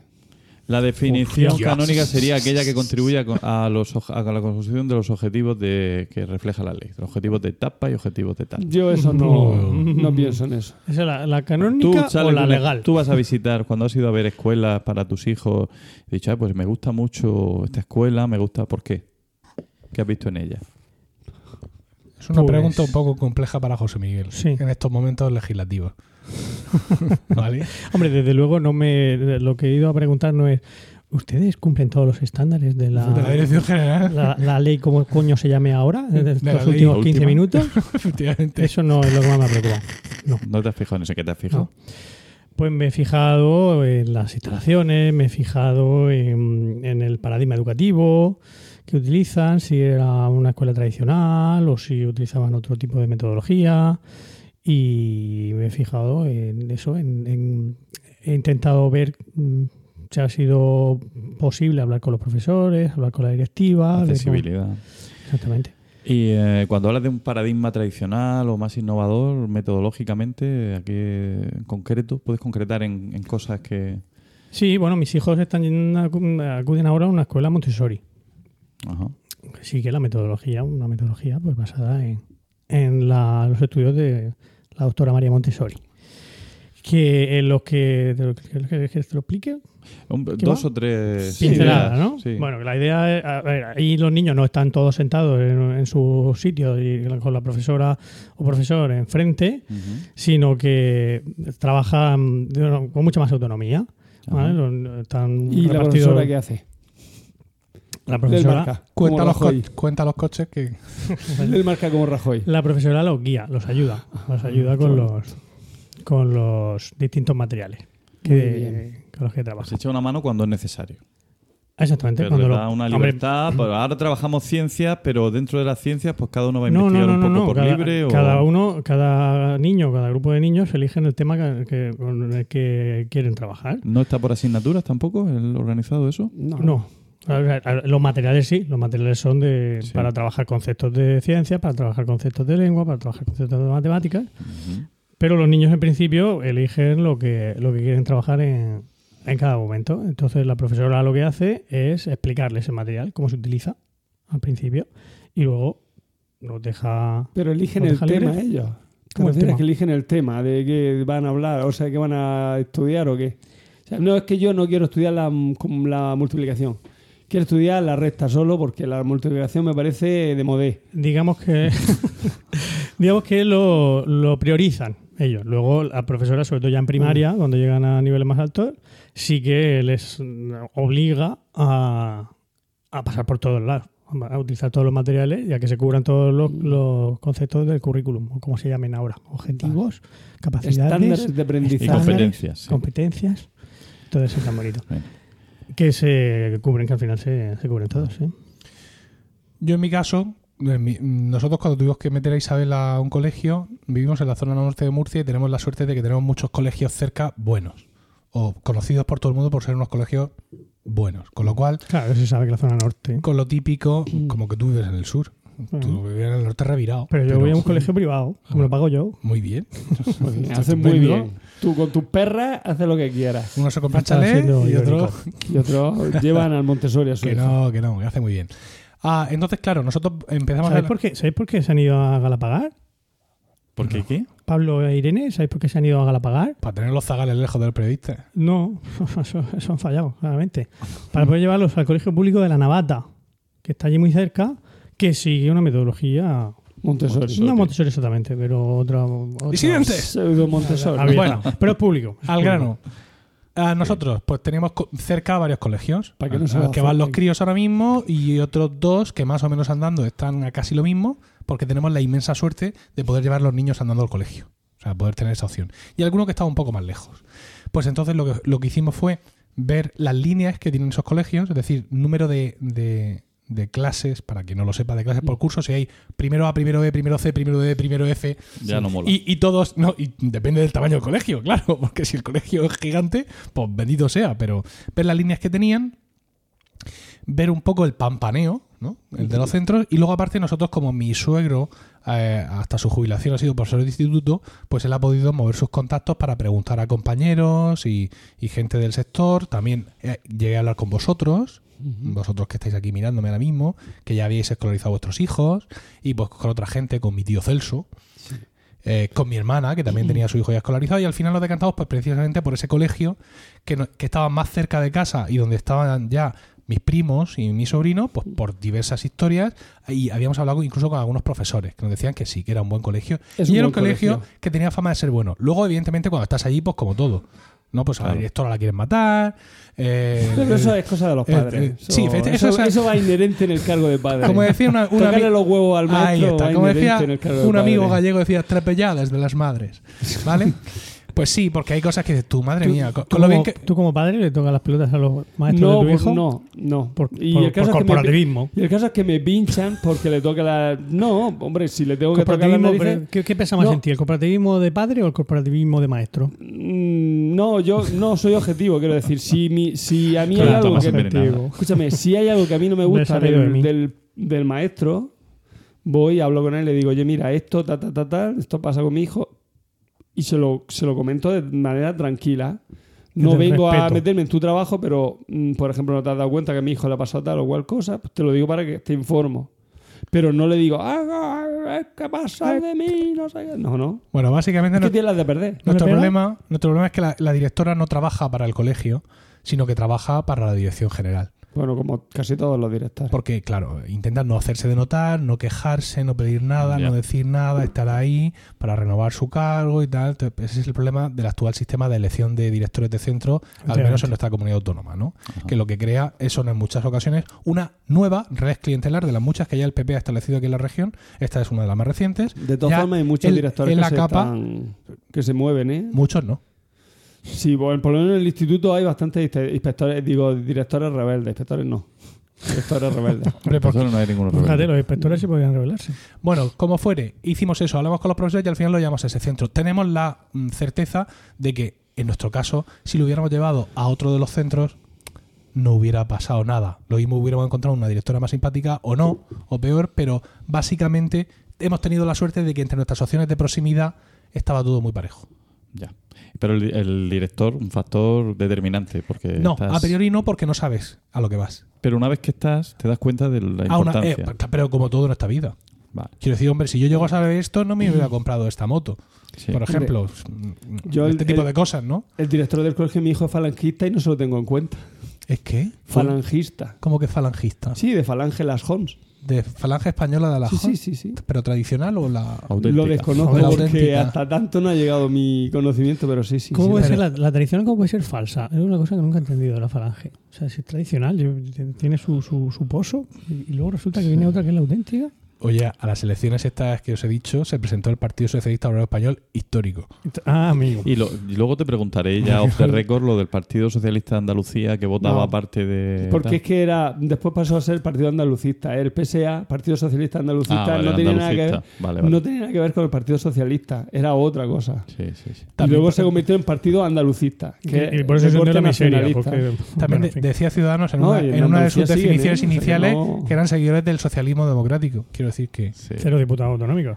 Al Sí, final- bueno. Pero al final no me he enterado, Diego, cuáles son tu- realmente lo que tú eh, consideras que son los elementos de una buena escuela, de una escuela que funciona bien, que... Yo una escuela que funciona bien es una escuela donde mm, los profesores trabajan bien, tienen buenos alumnos y, y se fomenta un poco el que el crío pues aprenda, aprenda lo que, lo que está, quiero decir, no que aprenda a su, a su bola. O sea, quiero decir, no que ah, venga, Está criticando Montessori Sí, totalmente. eh, sino que vamos, tú tienes que saberte las guerras La públicas. ignorancia es muy. Tú te tienes que saber la, tú te tienes que saber las guerras públicas, pues te las tienes que aprender y te fomentan, tienes Las que buscar, públicas. el profesor tiene que fumar, fumar no, tiene que buscar un poco, ¿A tu hijo le han enseñado las guerras púnicas? no, mi hijo es pequeño todavía, Ah, vale, vale. tiene que buscar el que el crío, pues, pues, le emocione las guerras públicas.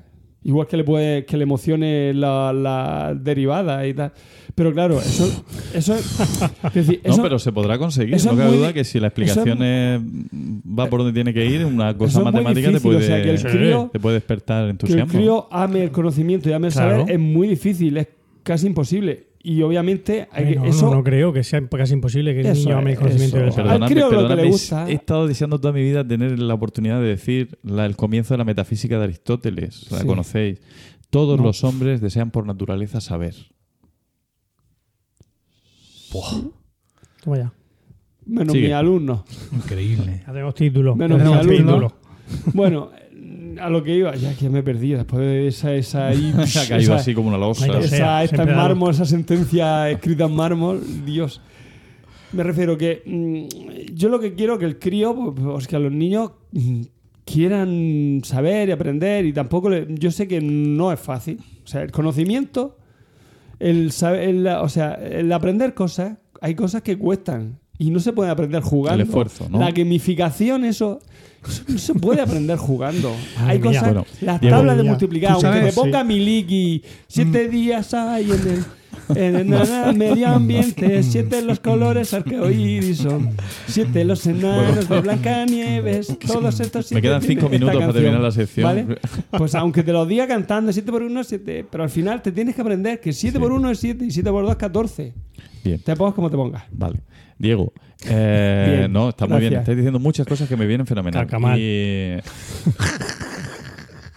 Mira que me eh, aprendí yo la iba, iba a ¿eh? preguntaros más cosas, pero es que si no me temo que me hacéis la sección y no, no puede ser. Pues sí, no puedo como, consentir como- este como si tuviéramos un límite de tiempo. Esto es como la moción de censura. Sí, sí. Hablar lo que quieras. Pero el límite de paciencia a nuestros oyentes igual o tam- Ah, tampoco. no. Pues nada, hacemos Entonces- segunda parte que ha visto me gusta el tema. Está muy bien, está muy bien. Yo me había apuntado aquí una serie de cosas Venga, que, venga. que tradicionalmente son mantras, ¿no? De los que hablamos. Vamos. Eh, por ejemplo, uno que, que- que entiendo que va de- dentro de lo que ha mencionado José Miguel, ¿no? El profesor como facilitador del, del conocimiento, ¿no? Es un poco la idea de la filosofía Montessori, ¿no? Que el profesor está ahí más para ayudar, para orientar un poco, pero sin mucho, sin eh, Sí. eh, una intromisión clara, ni eh, el otro que es el aprendizaje comprensivo, el aprendizaje que también va por ahí, que es decir, el alumno es el protagonista de su propio aprendizaje, ¿no? Sí, sí, claro. Otro que va por otro camino, que es la democracia en la escuela. Por ejemplo, es muy importante que, que la escuela sea un sitio democrático, que haya, con, sobre todo en los institutos, pero bueno, que haya un consejo escolar donde los alumnos tengan voz, voto, participación, donde las decisiones en clase se tomen Aunque de no sirva manera- para nada. Para que pero luego te digan. "Ah, queremos que haya más recreo y que haya más excursiones. Esas son las aportaciones en un consejo escolar de un alumno. ¿Y por qué el maestro de música suspende a tanto? Eso es, profe- eso es el padre. Y viene el alumno y dice, no, no, es que suspende a tanto porque los que no trabajan los tiene que suspender. Es una cosita que suele pasar. Ay. O sea, los padres dicen eso y los alumnos dicen lo otro. Claro. Que Es está muy bien, que está muy bien. Que ellos tienen voz y voto. Otro mantra que a Emilio le encantará es de las nuevas tecnologías, lo diré de las nuevas tecnologías en la, en la educación, que, que ahora mismo Eso se- está bien, hay cosas bonitas. Llevamos un tiempo parados con ese tema de todas maneras, ¿eh? El YouTube es chulo. El YouTube es chulo. Pero a mí me, a mí me Pero hace- ojo, que ojo, no vayan a entretenerse los críos un poco, ¿eh? No, no, no, no, no. Con no, el YouTube, que lo mismo se entretienen. YouTube Tú, guiado, caña. o sea, quiero decir, YouTube guiado, quiero decir. Vamos, YouTube no, se lo pongo ¿Y la vara? YouTube, ¿qué ¿Y la coño? vara qué? O sea, ¿Cuántos yo- barazos le das? No, no, YouTube se lo pongo yo. Quiero decir que YouTube es bueno porque en vez de ponerte a buscar un disco, pues Eres un flojo. lo escribes y te sale ya el- la, la Pero, sinfonía. pero apagarás la imagen, por lo menos, ¿no? No voy a ser que, que, que se- que se queden escuchando solo. No, no, no. Le se- pongo la imagen se- para que vean se cómo. distraen con para que- con conozcan, no, para que conozcan los instrumentos. Es más, roban el luego le alma. digo, Qué mira. cabrón eres, Paco. Esto está superando todas mis Porque yo, expectativas. aunque tú creas que soy un carcamal, Has dicho, no yo tengo ganas de hablar. Bueno. Yo suelto esto y que se mate. Esta es la audición. Tenéis tío. que investigar Pues sobre espérate cuando ella. diga- cuando diga la teoría que traigo yo. Y encima no se queda a comer, o sea, nos deja a los tres matándonos. dice? Lo que Sí, hay sí, no, que ¿cómo voy a quedar a comer con esta carnicería? Le Digo, que tienen que investigar y luego le digo, pero no sé, no seáis lerdos, mira, ponéis en Google. Ponéis en Google. Qué poco se dice cariño. Cuarteto Pero- Emperador pero- Análisis. pero no es y mira, te sale aquí, ya te acaban de hacer la audición un señor de Cuenca. Cuarteto Emperador Análisis. Y, ya te lo, y lo único que tienes que hacer es copiarlo. Pero por lo menos aprender a, a buscar. Que Cuarteto Emperador Análisis te lo va a dar ya el trabajo hecho. No te vayas al rincón del vago o a la Wikipedia, donde no te vas a encontrar las cosas bien hechas. O sea, que tienes Ahí que no te vas a encontrar la cosa hecha, tendrías que hacerlas tú. Quiero decir, no, no, no, no, no. No, no, ahí también te las encuentras hechas, pero que por lo menos que ellos sepan discernir la Diego, espera, que te voy a mandar una. un- te lanzo una mejor todavía. Venga, vamos. ¿Puede ser que la inspección tenga alguna influencia en, en el funcionamiento ¿de verdad? No, con- contesta con la cabeza solo. No, dice que no. Vale. Eh, un factor, por ejemplo, ¿qué pensáis de los colegios con uniforme? Pues eso es una mierda pinchar un palo. Venga, ¿y tú? Ah, mm, a mí, yo, yo estoy, como he dicho, en un colegio público donde he presenciado en reuniones como muchas madres, muchas madres, digamos, de corte progresista. En el mío ¿no? también O sea, no. hay uniforme. No, de señor, vamos a ser. eh, Vamos, a- Optativo. vamos a hablar de, digamos, vamos a ser prejuiciosos. No Sí. madres enjolladas y de toast de arriba abajo, sino madres convencionales despedían uniforme. Ujú. Por la facilidad, evidentemente, cada mañana de mandar al al zagal eh, facturado a- Pero- a- al cole sin tener que complicarte muchas cosas. Pero es que no te tienes que complicar muchas cosas. Te vas al primar y le compras cuatro Ah, chandas Diego, y cuatro pantalones. Diego. La zurrí mierdas con un ¿puedo- látigo. Te va a salir más barato. micrófono? tengo ese botón, ¿no? lo, te- lo tengo yo, lo tengo yo. Vale. Vale. Eh, temas, otros temas. Canal por ejemplo. 4, vale, Permitir que los alumnos lleven móvil, tal. La evaluación, la evaluación de, de la educación, Diego. Hostia. eh, el que nos evalúen a los centros, igual que nosotros evaluamos a los alumnos, que evalúen el trabajo de los profesores, tú que eso lo ves bien o mal, en una palabra.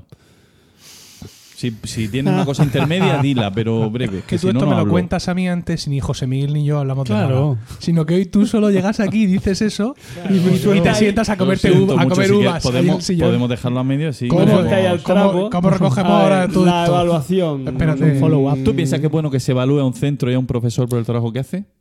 Mm, Yo es sí. que yo pienso que no. Y te voy a decir por qué. Quiero Dilo. decir, ¿quién te evalúa? Pues que te evalúa, Porque te la- evalúa todos el los, Estado todos los que están es como implicados en Rajoy. tu trabajo. Pienso No hay que- quien le Desde diga. los alumnos hasta los, Que le obliga a profeso- dimitir. hasta los otros profesores, Pues- hasta el equipo directivo, hasta el inspector, hasta la sociedad, todo el mundo te puede Ah, evaluar. bueno, si son mis propios compañeros, si es, son los profesores, si es el conserje, si es la gente que está dentro de. Pienso que sí ¿Los está alumnos? bien. ¿Y Los, los alumnos, alumnos? los alumnos Ah. también. Pienso que está bien. Pero también que la evaluación sea, o sea, una evaluación con su nombre y apellido. Porque yo cuando le pongo una nota a un alumno, no la pone una persona anónima. La pone un señor, que luego viene el padre a pedir explicaciones de por qué me has puesto esa nota. Para que yo, cuando él me ponga, me evalúe, yo pueda ir y decirle al alumno, bueno, ya mira, ahora explícame por qué esto es así y esto es asado.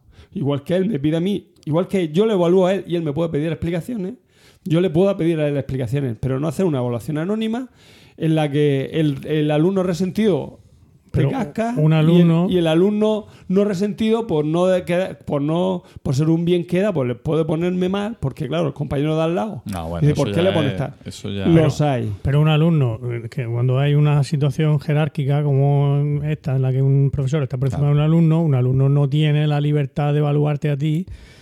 Si, si luego tú vas a ir, el- a lo mejor no ese año, pero A al ver, la- le vas a meter un palo. no no eso no va no eso no va así Bueno, eh, eh, y el comportamiento es algo importante en clase, es un índice, un indicador de algún tipo, ya es lo último que os pregunto. Sí, claro que Sí lo es. O sea, cuando penséis en un sí. cole bueno para vuestros hijos, penséis en un cole en el que las normas de, de conducta, de comportamiento estén más o menos, con, si no regladas, por lo menos que el ambiente general sea de un buen comportamiento Sí. de- y de un respeto. ¿no? Eso es claro. primordial Estamos de acuerdo, ¿no? Sí. Yo creo, sí, porque es, es convivir al final y Claro. muy bien. Bueno, pues em, una señora llamada eh, Cather- Catherine, supongo, aunque es con la eh, Birch-Balsing, eh, es una profesora que en 2010 en la convención del Partido Esto Conservador Es, una, una trampa que nos ha tendido. británico No, me da igual. ahora que- Salgo adelante de la trampa. Hemos, entrado ahí como, como, como Ah, toros, como mm. toros. dijo que, ver, en su opinión, en la Catherine. convención del Partido Conservador Británico, atención, Yo- que es lo más, lo más a la derecha que puede haber. en- Sí. Pues dijo ya, yo ya lo el- luego a los privados donde te, te- te dan de hostia. Déjale, Déjame que un poco, Diego. Claro. Déjale un poco. Que hemos soltado la fiera ahí Es está la trampa, ahí está la trampa. Vaya huevos que tienes tú también. Ahí está la trampa política. Déjalo que hable. déjalo hablar. Te corto el canal, ¿eh? venga, ya me callo. Déjame hablar. Venga. Venga. Dice que eh, eh, dijo que el sistema eh, estafaba, el sistema educativo estafaba a los alumnos más pobres por no exigirles. Y Ah, sí, sí, dijo claro. que ella iba a poner a prueba esa, su teoría. Y abrió un colegio que se llama Micaela, el colegio. Hostia. Es un colegio que, hasta donde he podido investigar, que no es muy allá, eh, debe ser un colegio concertado, vamos a decir. ¿no? Es decir, van alumnos de toda extracción social, pero mm, tienen componente de alumnos, digamos, de familias no favorecidas y de entorno no favorecido importante.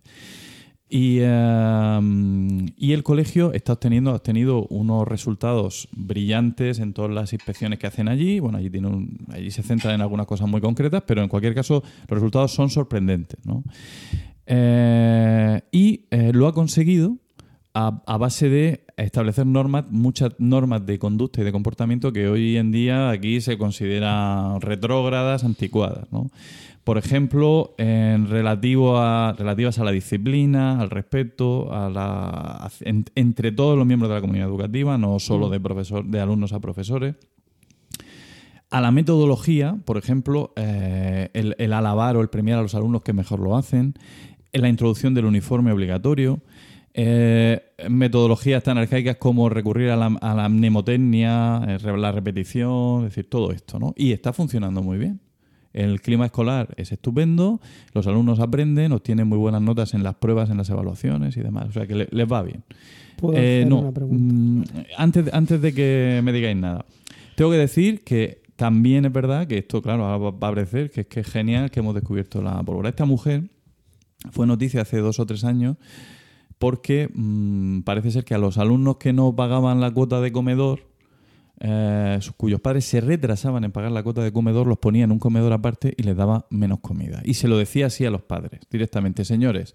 Usted, quiero decir, para que no penséis que, para que, para que no penséis que, estoy aquí queriendo no. Sí, sí. O sea, yo creo que hay puede ser que esta mujer esté haciendo algo bien y puede ser que esté haciendo alguna pues, cosa Pues mal. buena sí, ¿eh? Ya Bien. te digo yo. Porque a otro le, le mando al, al, al- ¿cómo se llama? Al trabajador social, le pregunto, oiga, ¿pues ¿usted tiene dinero para pagar? Sí, pues venga, démelo para pagar el comedor de su hijo. Su hijo no se puede quedar con hambre mientras usted, usted tiene un iPhone. Así de claro. Pues nada, pues eh, eh, bien. Tu hijo no se queda con hambre aunque tenga un iPhone. Bueno, tú lo has preguntado. ¿eh? Pregúntale a Aunque ellos. cueste papán. Son unos gomies. Pero bueno, aún así, tú lo Vamos. primero es la, el- Cinco comidas todos los días. es la salud de tu hijo y lo segundo es tu iPhone. Mi hija el otro día, es que me duele la barriga. ¿Pero que te duele la barriga, cariño? El, fue el santo de Emilio el lunes. Y vino aquí los amiguitos y. Y dice, es que me he tomado con tres sándwiches de jamón y queso y tres de, de Nutella y luego he tomado no sé qué, no sé cuánto, ta, ta, ta. Y luego querían cenar. Y dice, es que ya no me duele la barriga. Eso ya lo tengo yo dije yo. Y me, y me mira con cara de drama. ¿No nos vais a dar nada? ¿Sabes? Oliver Twist, la tía. Qué cosa. Qué. Pues la entrevista a la que me refería al principio es una entrevista de un tal Tom Bennett, que no es el famoso cantante americano. Eh, este es un señor que ha, que ha adquirido una notoriedad en los últimos años como gurú del comportamiento. Uy.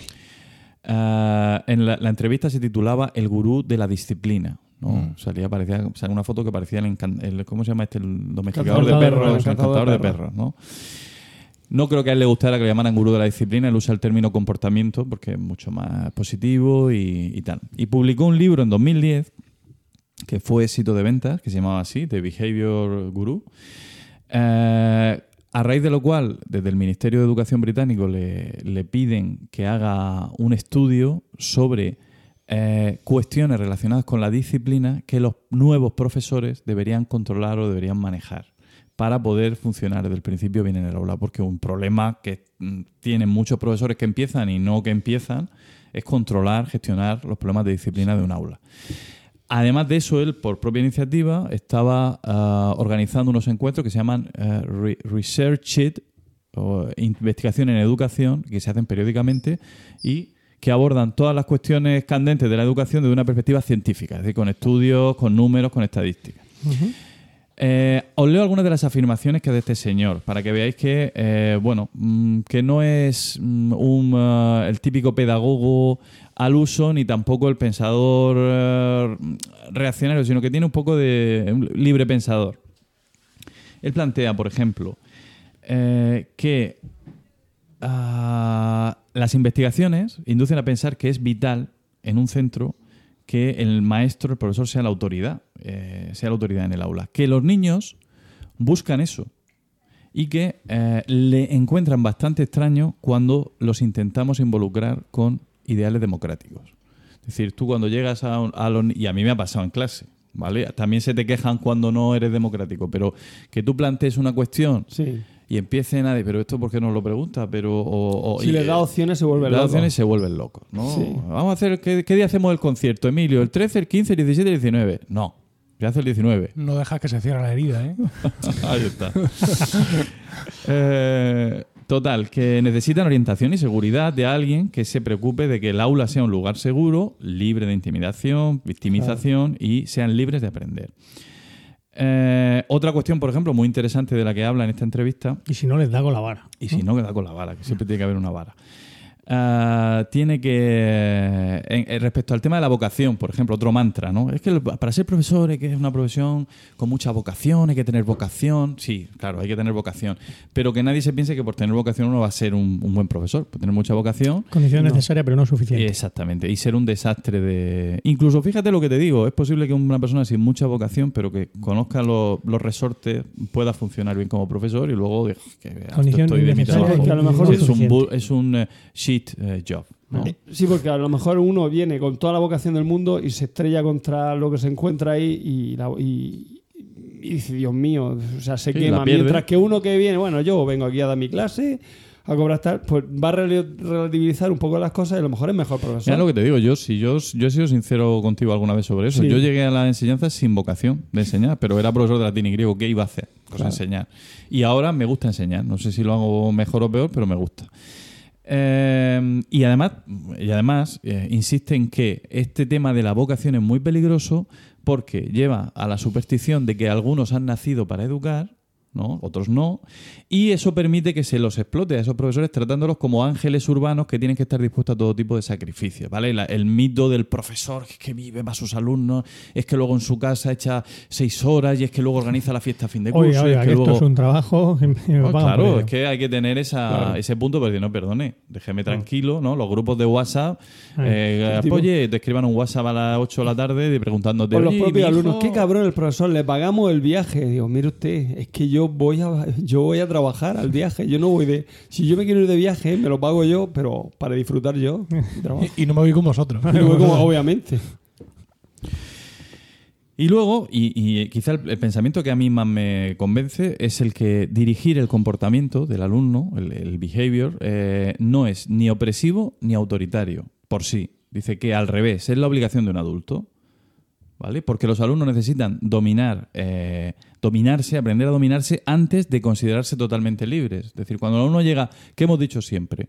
Es que cuando un crío con 14 años ya está completamente fuera de sí, nadie lo ha controlado, ya no hay manera de controlarlo, ¿verdad? Pues la idea es que hay una edad en, que- en la que a los alumnos se les puede aprender, se les puede enseñar, perdón, a, a dominarse. Y hay otra en la que ya no. Entonces es obligación del sistema educativo eh, ayudarlos, porque van a ser más libres si son capaces de controlarse que si no lo son. Yo estoy completamente de acuerdo con esa es afirmación. cierto. Y yo. Es así. Eh, también dice otras cosas, como por ejemplo que por supuesto que el, con- que el contexto condiciona. O sea, el contexto socioeconómico es fundamental, nadie va a discutir eso y que no es lo mismo nacer en una familia favorecida que no, o en una familia con unos valores eh, concretos que, con, o con ausencia de valores de todo tipo, sin normas, sin tal. Es decir, él lo único que dice es que no podemos influir en todo, no podemos controlarlo todo ni legislarlo todo, pero hay algunas cosas que son comunes a cualquier escuela y que van a funcionar siempre y en esas en las que hay que incidir. Bueno, pues este Tom Bennett, eh, bueno, me leí, he, tomado la no, molestia, porque ha sido realmente interesante de leerme el informe este que hizo, eh, las 70 páginas del informe, muy claro. Eh, y, desliza algunos elementos muy interesantes. ¿vale? Él ha ido analizando en ese informe las 20, las 30 escuelas que, bien por ranking o, bien por sugerencia de, de, la inspección educativa, le ha llegado que funcionan mejor, que obtienen mejores resultados. Ha llegado a la conclusión claramente de que hay un factor común en todas ellas, que es eh, que cuidan mucho el comportamiento de los alumnos y el funcionamiento del centro y él cree que en eso es en lo que se puede trabajar. ¿vale? ¿Cuáles son las características comunes en esas, en esas escuelas? Eh, para empezar, directores. Empieza diciendo que esa es la primera y fundamental característica. Un director comprometido. Con un alto nivel de compromiso, de altruismo, de ambición y de tenacidad. Hmm. Eh, un equipo directivo que sea fuerte, decidido, con las cosas claras y con un equilibrio de actitudes, que estén usadas cada uno en el sitio en, las que mejor en el que mejor se pueden aprovechar. ¿Cómo se hacen los equipos directivos hoy en día? En mi centro tenemos eh, profe de matemáticas y dos profes de educación física en el equipo directivo.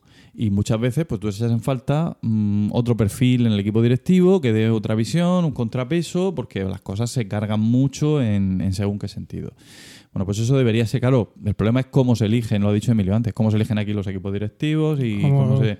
El, director lo elige más o menos la consejería, aunque hay, hay un paripé de, de, de, elección, puede haber varios candidatos, pero normalmente hay uno pero que lo elige la consejería ahora. Tú presentas no, pero tu proyecto, tú presentas un proyecto y el proyecto hay que aprobarlo. Lo tiene que aprobar la Consejería de Educación y el que más le gusta... Sí, pero no, pero en la comisión que aprueba ese proyecto todavía hay un profesor, ah. ¿vale?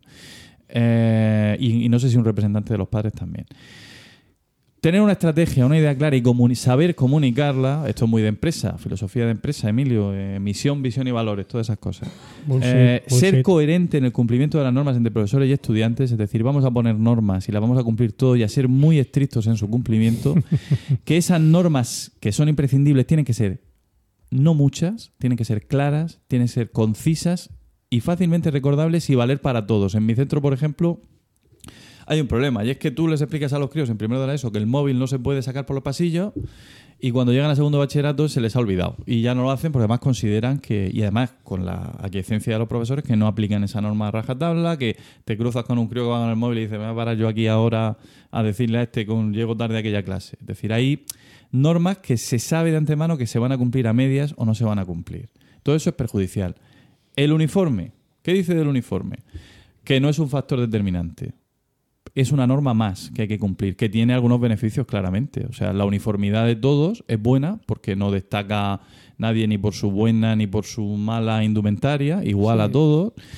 Eh, pero sobre todo que el ponerlo con esa coletilla de no, quien quiera que lo lleve es contraproducente totalmente porque está indicando que hay una supuesta norma que no hay por qué cumplir y ya por ahí vamos mal. Si se pone una norma es para que la cumpla todo el mundo, si no, no se pone. Tú dices que en el Luis Costa es así. Luis Costa, quien quiera lo puede, puede llevar uniforme y quien quiera no. Ya. Porque, ¿Y el resultado es? Porque cada vez hay menos alumnos con uniforme. Que, no tiene es que el sentido es para que el padre no se caliente la cabeza en pero es que ese no debe ser el sentido del uniforme. Ya, obviamente, pero ese es el sentido al que le dan los padres. En realidad el uniforme está bien porque así un niño, por ejemplo, inmigrante, pues tiene lleva la misma ropa que un niño que a lo mejor es mm, que tiene mucho dinero sus padres, pues son abogados ahí del Estado y tiene mucho dinero. Claro, cuando al no llevar uniforme uno va regular y el otro lleva ahí Nike y tal, y a lo mejor crea un, un digamos, como una especie de agravio comparativo. Eh, ahí el uniforme pues estaría bien, pero, pero es que no se da el caso. Quiero decir, no se da el caso de... Y el uniforme es un engorro, básicamente. Porque lo hacen de fibra, de poliéster y son asquerosos. O sea, de verdad, un uniforme es caro, pica, es molesto.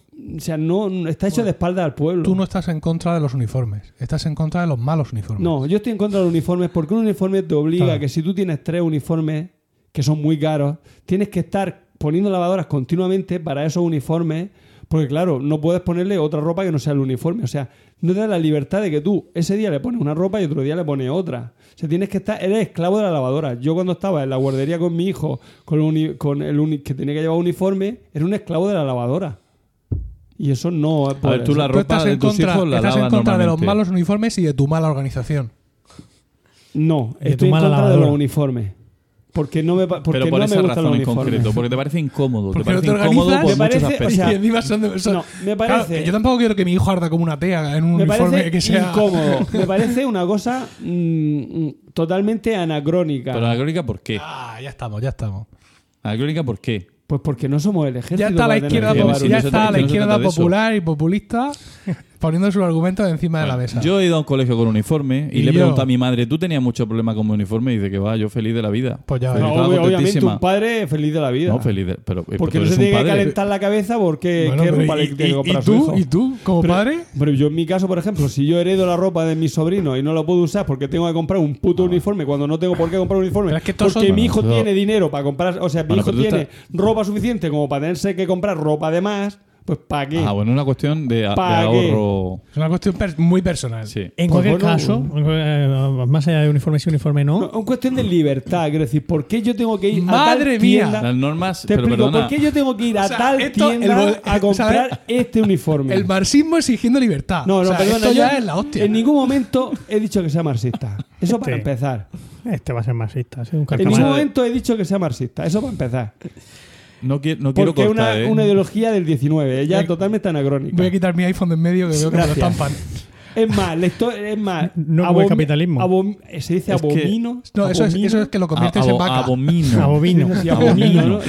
Lo haces, lo haces. Abomino de la, de la, histo- Espérate, de la espérate, historiografía marxista. Me aburre, me, me exaspera. La, yo como, como historiador no me gusta nada la, la Ah, historiografía pero eso es porque eres historiador y te ¿Por aburre ese trozo ¿Por del qué estamos hablando de historiografía marxista? Porque es un rollo. La culpa de esto la tienes tú. Yo, Tú toda, Pero- toda bueno, la culpa de tienes imaginaba tú. esto, la caja de los truenos. ¿Cómo que esta, quién imaginaba? no, Será porque este-. No, porque este ha venido será caliente de casa. Ha venido caliente lo de parió, casa. de eso así ahora encima. No, Venga. pero si me hubieras pillado frío de casa, te hubiera. No, yo ya voy no, no. caliente. Paco, ya de- Pero el En que te llama caso, marxista ha sido Emilio. En ¿eh? cualquier caso, Paco, déjame hablar. déjame remata, hablar. remata, por. Dios. Sobre los uniformes. sobre los- es una contradicción en sí misma que un uniforme no lo lleven todos los niños. Porque Total. entonces, ¿qué No uniforme con quién? Sí, es ¿Con quién me absurdo. uniformo? O todos o ninguno. Si lo que dice este personaje, el Tom Bennett, este, es que es que uniforme sí, uniforme no, pero uniforme bueno, pero Yo no, estoy eso con no, Bennett. eso es absurdo. Efectivamente. Bueno. Esas tibiezas. Yo podría estar de acuerdo. Termino, termino, Diego. Pero podría estar de acuerdo un uniforme, un segundo. Si el uniforme fuera, mm, quiero decir, de buena calidad y a un precio normal, Razonable, correcto. razonable, Sigue. que no se cumple en la actualidad. Ay, Yo no sé qué precio tiene Bueno, a ver, el uniforme, depende- pero el chándal de de mi hijo en el Luis Costa, que era obligatorio llevar el chándal de Luis Costa, costaba 25 euros. No sé, en fin. Y era si de- no era caro. De Luambi. La marca es Luambi. Pero me refiero de qué material. Yo qué sé, El pero tema eso es, se lo ponía, que el acercabas- borde si se tú lavaba. acerca- acercabas una cerilla a tu hijo, tu Ardía hijo- como una tu tea. hijo ardía como una falla. Ardía como una tea. De hecho, lo probé y no, no, no. you. Es increíble que haya llegado ahora a. No, zagal. se, se le ha graduado hace poco. Qué bonito. Salió unas fotos de Instagram, se veía más ¿Qué es la orgulloso. ahora? Espectacular. Ahora Sí. tiene lavado y tiene un problema en el dedo gordo, mi hijo. El dedo gordo no, tiene un problema en el dedo. Un es problema gordo, gordo. es gordo del dedo. Pero el lavado lleva una prueba específica de dedos. Sí, claro, hombre. Lleva una prueba específica de escribir. De hecho, Ah. lleva siete pruebas Ahí- específicas de escribir. Ah, Ahí se ha quedado el el dedo de la currículum. mano. Sí, sí, sí, sí. Ah. ¿Tú pensabas que era del pie? El problema Sí. era por un. No sé por qué. No, se... bueno, no lo cuento que es muy No y terminaremos Venga, hablando termina, del marxismo. termina la Venga. sección, Paco. Por bueno, amor, yo tenía por muchas de cosas Jobs. interesantes que decir y me quejo de que no me habéis dejado. ¡La madre que lo parió! Pero voy Si a terminar. provoca. Voy a terminar con. esto es A un- mí me provoca. A ti Esto es un una- quejándose de que con una calor. definición que Eh. también me gusta mucho. Y yo digo que lo que he leído de Tom Bennett me ha gustado y aunque Ay. no voy a Sí, escuchar señor. ninguno de sus discos, pero voy a leerme seguramente el próximo. Ah, no, ese es John Bennett. el próximo libro. Y es que el buen comportamiento, que él lo define así, es el que lleva al alumno a convertirse en un ser adulto responsable y completo. Muy ¿Por bien. qué? ¿Por qué muchas veces no sentimos que nuestros alumnos necesiten eh, ese- esa disciplina extra o esas normas? Porque tienen la suerte de venir de un entorno que es el nuestro, en el que ya les damos esas normas de casa y en el que se les puede relajar un poco la, la disciplina porque al final pues hay un, un margen. Pero hay otro tipo de alumnos que vienen de otro tipo de familias en las que la disciplina es la única manera que tienen de agarrarse a los estudios. Dice Tom Bennett que en muchos mm, i- colegios e institutos el tiempo que se pierde entre empezar y terminar la clase al final puede sumar una hora al día. En tiempo para hacer callar a los alumnos y de conseguir su atención. Sumado eso, eh, al cabo de cinco años, es un año perdido de escolarización.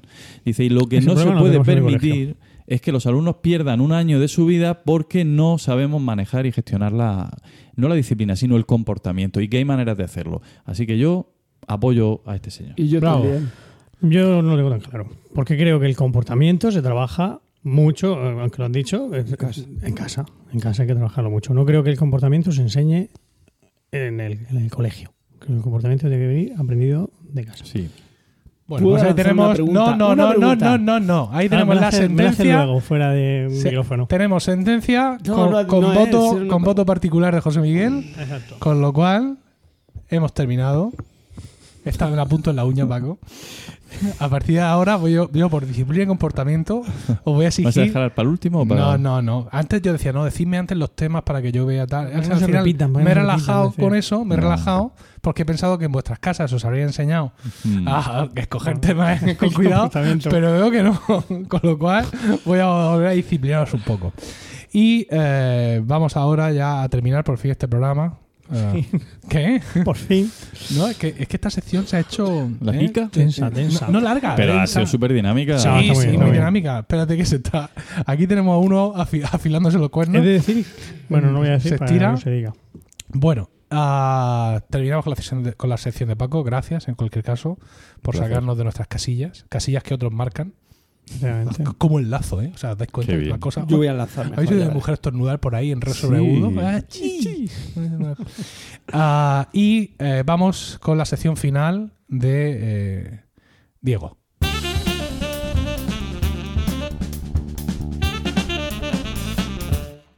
Y dinos, Diego. Otro estornudo. ¿no? La gente no lo, no lo escucha, pero luego le- la pido que me estornude en una grabadora y meto los estornudos. Maldita supercardioididad de, Sí. de estos micrófonos. Ah, ¿De qué nos vas a hablar, Diego? Pues mira, hilando con, con Paco, yo voy a hablar de mm, un profesor y un alumno que se amaron mucho. O sea, Oh. se llevaban Oh. muy bien. Bueno, voy a hablar de Abelardo y Eloísa, la historia de dos amantes medievales, no sé si lo conocéis alguno. de Teruel. No, no, eran ¿Cómo eran aquellos? Ese, ese era Diego de Mansilla y, o Isabel de Mansilla y Diego de no sé qué. Ah, no me acuerdo yo tampoco. No sé si de Mansilla era él o ella, uno los dos era Mansilla. Bueno, Abelardo y Eloísa han pasado la historia más por sus famosos y escandalosos amores que por la importancia de las teorías de Abelardo o por la, mm, la, mm, digamos, las cartas que hay, o sea, la, la intelectualidad de Eloísa. No los conocéis, Abelardo y Eloísa, ¿no? No, ¿Todo, Bueno, esto es en serio? De nombre. De nombre. Porque yo lo veo muy lanzado y veo mucha letra ahí en el iPad, pero no, No, sé si es que se está- choteando de nosotros o qué pasa. Que no, que no. Ah, es que no conocéis a Abelardo y Eloísa de verdad. No, pues estamos esperando No, el no, Pues, pues- pues- lo vais a conocer, veréis cómo gusta, veréis cómo gusta la historia. Bueno, eh, estos, mm, bueno, Abelardo y El- Eloísa vivieron en la Francia más intelectual que podía existir. O sea, en el siglo XII. Que ya es decir, ¿eh? Porque mira que Francia... Oh, Francia, Sí, bueno, la. Francia del siglo XII, la escuela de Notre Dame, Perrotin, Leonin, los conductus, motetes, todo eso de música, Sí. la, mm, Un poco teocéntrico. la, la El escolástica, el cister. un poco la escolástica, el cister, Cluny, etcétera. Sí, sí, bueno. Bueno, pero se me ocurren épocas de- en Francia más intelectuales. Igual un poco más enciclopédica. Sí, por ejemplo. Por ejemplo. Ya, pero mm, vamos a ver. Por Pero- ejemplo, en el siglo XVIII Pero bueno, en no, París había se hizo conocimiento furor por todo el varón de Vide, famosísimo inventor. Está muy bien. A ver, déjame. A ver, cuando la enciclopedia. eh, digamos que el conocimiento, había conocimiento también en Inglaterra, había conocimiento en muchos sitios, mientras que, en- Ahí, ahí, mientras ahí, que vale, vale, vale. Venga, se ha el defendido. saber, el saber estaba sobre Aceptamos todo barco. En Francia. Que era el, el Y en faro. París, el que faro, efectivamente. miraban. Bueno, Se ha defendido, se ha eh, defendido. Bien. Como hemos dicho, era un centro de pensamiento. Bien. Eh, hay que ver que la, o sea, la historia de Abelardo y Eloísa eh, fue, mm, digamos, muy exacerbada, o sea, fue exacerbada por el movimiento romántico. Por eso vosotros, que no sois ciudadanos del 19, pues no conocéis a Abelardo y Eloísa. Por muy marxistas que seamos. Sí, efectivamente. Eh, uy, se me va. Eh, principalmente por el carácter trágico de este amor. Es como un Romeo y Julieta, de, pero de verdad. O sea, no de Shakespeare, sino. Bueno, no sé si existieron Romeo y Julieta en la realidad. El libro sí. Ya, bueno. Bueno. eh, digamos que esta historia se fue popularizando en el siglo XIX, pero con el XX ha ido decayendo. Y pocos conocen la verdadera historia y trascendencia de la cuestión que tuvo para ellos, eh, o sea, su, su amor que le hizo que le condicionara el resto de sus vidas. Bueno, primero, vamos a hablar de Abelardo mm, como intelectual. ¿Cuál es su importancia? Pues fue un filósofo y teólogo y, bueno, hay un debate entre si realmente fue un innovador o realmente otros piensan que fue un, un filósofo mediocre y solo es famoso pues, porque se fifó a la Eloísa y tuvieron ahí su movida. En Se fin, fifó. algunos... Fifarse. Bueno, algunos de los su- sus, am- o sea, sus no detractores, o sea, su los que no Seguidores. son de los seguidores, es verdad, de- detractores, es que no me salía. Hay que atribuirle, eh, considerarle como el Descartes de su época o el predecesor de Rousseau, Lessing, Lessing o Kant, fíjate tú. Nada. Vaya. Eh, lo que es cierto es que mm, no fue tan significativo, o sea, fue famoso, pero no es tan conocido como, por ejemplo, Juan Escoto o, o, o- o San Anselmo, ¿no? Esta gente fue escolástico mucho más... Vaya, San Anselmo. No voy a parar. Qué San cosas Anselmo. decía. Bueno. Mm, Este, aparte de ser filósofo, Pedro Abelardo destacó en la lírica, en la lírica trovadoresca. Fue considerado uno de los grandes trovadores de la época, lo que ayudó sin duda el episodio de sus amores con Eloísa. Eh, al parecer un gran poeta lírico y un excelente músico. Recordamos que el movimiento trovadoresco nace en la Francia del siglo di- eh, XI, perdón, eh, en, el sur de Francia, y luego pasa al norte. Los trovadores, ahí, allí, en- o sea, los, a ver, los trovadores eh, componían en provenzal, mientras que cuando pasa al norte, que Pedro Abelardo, como vamos a ver, es de la zona de Nantes, o sea, es del norte, no es un trovador, es un trovero, porque componía en, en, en langue d'oil, en el francés antiguo, ¿vale? Bien. Eh, mm, Pedro Abelardo, vamos a hablar ahora de dónde nació, bueno, que ya lo he comentado, nació en una familia noble de Perdona, Bretaña. perdona. ¿Pedro Abelardo? Sí, es que Abelardo es el apellido. Ahora veremos por qué se llama Abelardo. Bueno, te lo digo ya. Pues porque su padre era Abelardo de No. apellido, no. En realidad su padre no se llama Abelardo. Eh, Pedro se llama Abelardo por Abelard, que es el que se, se puso ese seudónimo, ese seudónimo Sí. como que es la, la, la abeja trabajadora francesa. Entonces, como él es como un trabajador, una abeja del, del pensamiento, se puso Abelardo. una, una- una No, oveja no, obrera. a Abelar es, abeja abe- obrera. es abeja. Abelar, yo qué sé. Será Está por ahí. obrera, ¿no? No, pues se La parecerá abeja a obrera. Abelardo. Abeja. Abelardus. Abejardo. A, a ver, a ver, uy, que me ha salido a eliminar. Abelardus, abeja francesa. De la palabra Abelardus, abeja francesa. En recuerdo al escritor de la antigüedad llamado abeja ática. No sé si recuerda ese. El abeja ática sí quién es. Será Hesíodo, ¿no? Hesíodo, creo que era. Bueno, no lo sé. No, porque Hesíodo no era ático. Hesíodo era Beocio, de Ascra. Pues no, en no lo honor sé. de un, de un escritor de la antigüedad que se llama abeja ática, Todo esto es muy raro. se puso Abeliardus. Te- te Estoy esperando el momento sexual y no lo veo por ningún lado. Ah, dale, dale tiempo, dale tiempo. Hombre, no voy a hablar ahí de. Pero, en fin. Bueno. Como hemos dicho, eh, pertenecía a la zona de Nantes. De hecho, su padre, Berenguer, se llamaba el padre, tenía posesión y su castillo feudal en la ciudad de, de Le Payet, próxima a Nantes, ¿vale? Eh, este hombre, Abelardo, o Pedro Abelardo, seducido por las letras y el estudio, cedió sus derechos de progenitura. Recordamos, bueno, era el, era el primero, era. Entonces, mm, al- eh, dio sus derechos, para- o sea, de que él era el dueño del castillo, era el heredero, se lo cedió a su hermano, en- porque él lo que, a lo que se quería dedicar era. ¿Genofonte? Genofonte puede ser, sí. Lo que se quería, a lo que se Bien. La abeja ática. Pero es que muy me bien, muy bien, ahí te he visto. Él a lo que se quería dedicar era pues a las letras, que era lo que a él le molaba en realidad. Bueno. Eh, bueno, entonces, ¿qué hizo? Pues se dedicó a dedicó su vida al aprendizaje y la enseñanza de la filosofía y la teología, que era la única profesión liberal de la época, en el siglo XII, ¿vale? Hay que ver que esto tiene su cierto interés, fue digamos que un poco transgresor, porque recordamos que la nobleza no se podía dedicar a otra profesión que no fuera la propia de la nobleza, o sea, el guerrear, a no ser de que fuera el segundo o el tercero, y él como progenitor, perdón, como progenitor no, como Primogénito. primogénito, que me salía- pues solo podía, o sea, rompió, digamos, la esa Nobleza obliga. Efectivamente. Bueno. Bien. Eh, entonces, como hemos dicho, se, se puso a estudiar y, con, y marchó a París con 21 años, eh, curiosamente un año antes de que naciera Eloísa, porque además se lleva mucho, mucho tiempo, obviamente. O sea, bueno. Ah, allí en París encuentra la más famosa escuela de la época, asistió a clases en Notre Dame con Guillermo de Champeau. No le des golpecitos al micrófono. Perdón, Guillermo de Champó. sí, que impartía su famoso Su químico, famoso químico Sí, que no. inventaría. Champeaux. es que no sé francés. Se, se pronunciará champó, ¿no? Shampoo. El, de- el de Lian Shampoo, ¿no? El de la frontera azul. Lian Shampoo. No. no. Qué bueno. Lian Champó. Hacía tiempo que Es que no esto no, esto no vivía. Pues no, yo entonces. eso, la Ese frontera lo pillo azul yo. con Lian, en Lian Champó. Lian. Sí, sí. Tío, qué fuerte. Bueno, este hombre seguía las teorías realistas de San Anselmo y pronto él mismo impartió enseñanza a partir del 1102. Bueno, aquí dice quién impartió. Enseñó la lógica peripatética. Todos sabéis lo que es la lógica peripatética. ¿no? Hombre, La en mi peripatética- casa se habla mucho. No, no lo expliques, no lo expliques. No lo expliques, si la sabemos conocemos.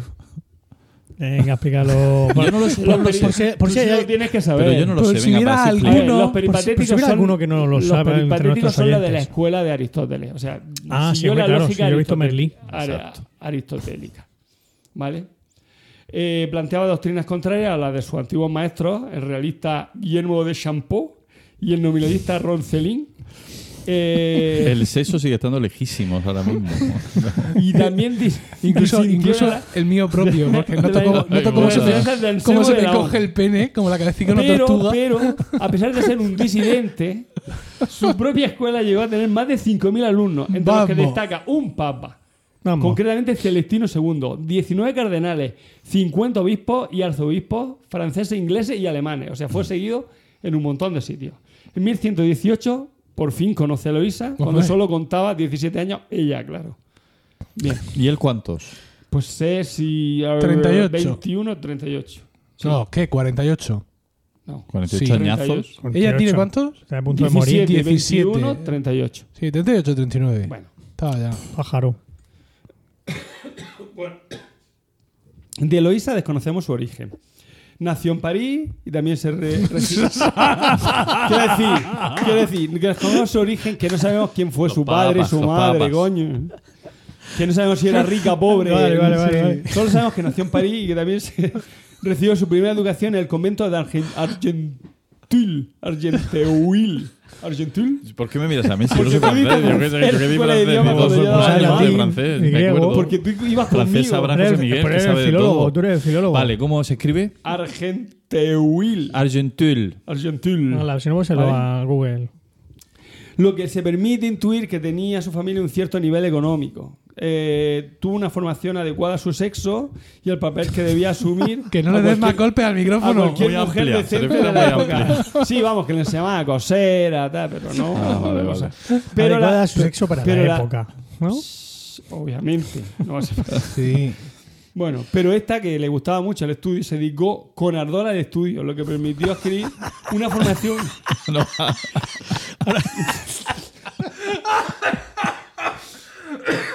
lo que le permitió No, tener no. una formación intelectual No había otro que le dio tanta fama como su singular belleza, porque era muy bella, siendo conocida en todo el reino por su talento y su in- ins- instrucción. Vale.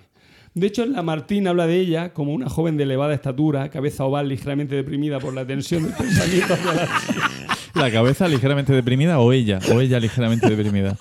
Deprimida por. Sí, de ella. Ella. No, la cabeza. La cabeza. La cabeza tenía cierta depresión. Por, la, ¿De dónde por el pensamiento hacia- deprimida hacia las sienes la cabeza. Ah, así como yo, Por la tensión.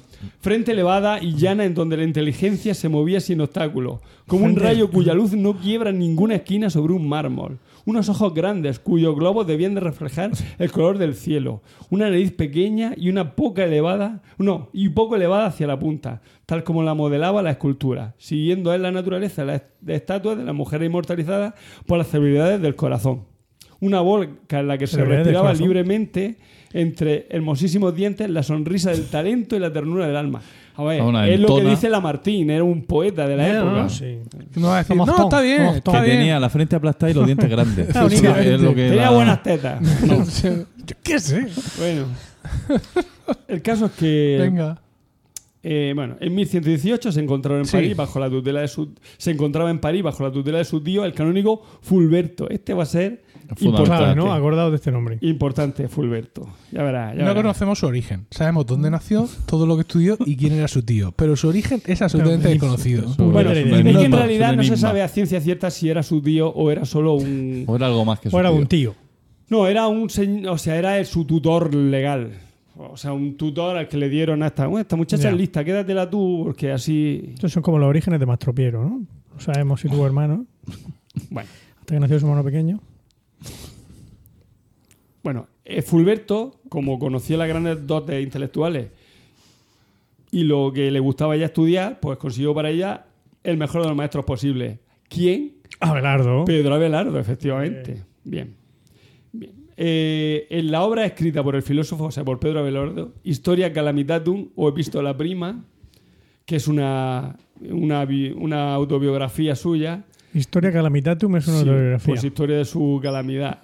que, que vamos a ver lo que va a pasar a este hombre. Bueno, recuerda que tras una estancia en su Bretaña natal, regresó a París y allí conoció la fama que rodeaba a Eloísa y mm, hizo, buscó él que, que Fulberto, o sea, le, le metió medio la idea de que fuera Fulberto el que tuviera la idea de meterlo como profesor a, a Abelardo, porque Abelardo lo que quería era, pues, pues conocerla y conocerla en sentido, bíblico, bíblico. efectivamente. Eh, que sentía inmenso, bueno, en fin. Eh, mm, no, no habla en esta historia Calamitatum de ella como una niña que no estaba mal físicamente, pero que gracias, bueno, pero que él más que nada al principio se fijaba ella mm, por, por su dominio de las ciencias literarias y, y le resultaba un tanto raro en una mujer que fuera tan, tan inteligente. O sea que en un principio veía como un poco un bicho raro. Pero, de hecho, en un- él reconoce que manifie- o sea, manifiesta claramente en, en su historia Calamitatum que, que en un principio tenía intenciones lascivas y quería seducirla, pero solo por el hecho de ponerse una, una muesca en su, Revolver. que no existía en la época, pero bueno. Ah, así que eh, también reconoce que en esa época estaba dominado por la lujuria y la soberbia y que, gra- y que la gracia divina finalmente le curó de ambas. Bueno, veremos que no va a ser la gracia divina la que le va a curar de, alma, de ambas, pero bueno.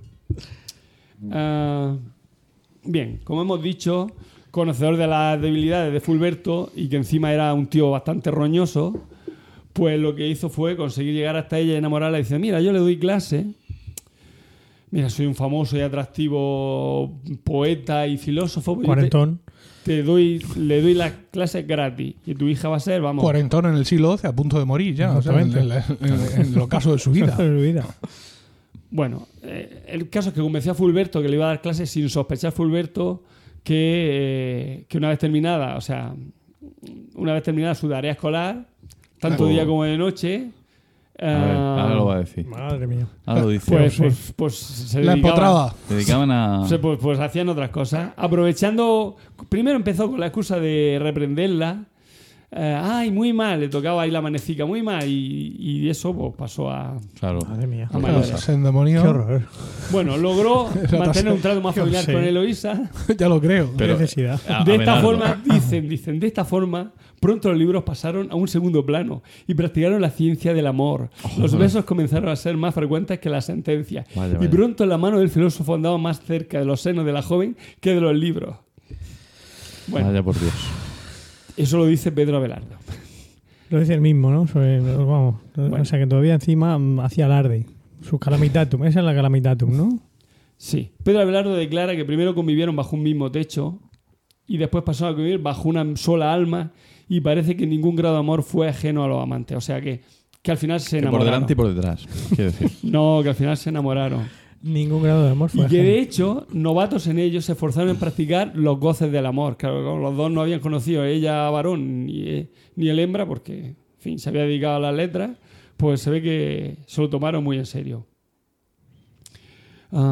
Cuenta en la historia Calamitatum que su amor por Eloisa le absorbía tanto que le hacía desatender sus ocupaciones en las clases, le costaba concentrarse. Sus alumnos lo notaban, su mente estaba más consumada que con su enseñanza. Poco después, Fulberto. Porque se le veía el, debajo de la sotana, se le veía el. ¿O qué?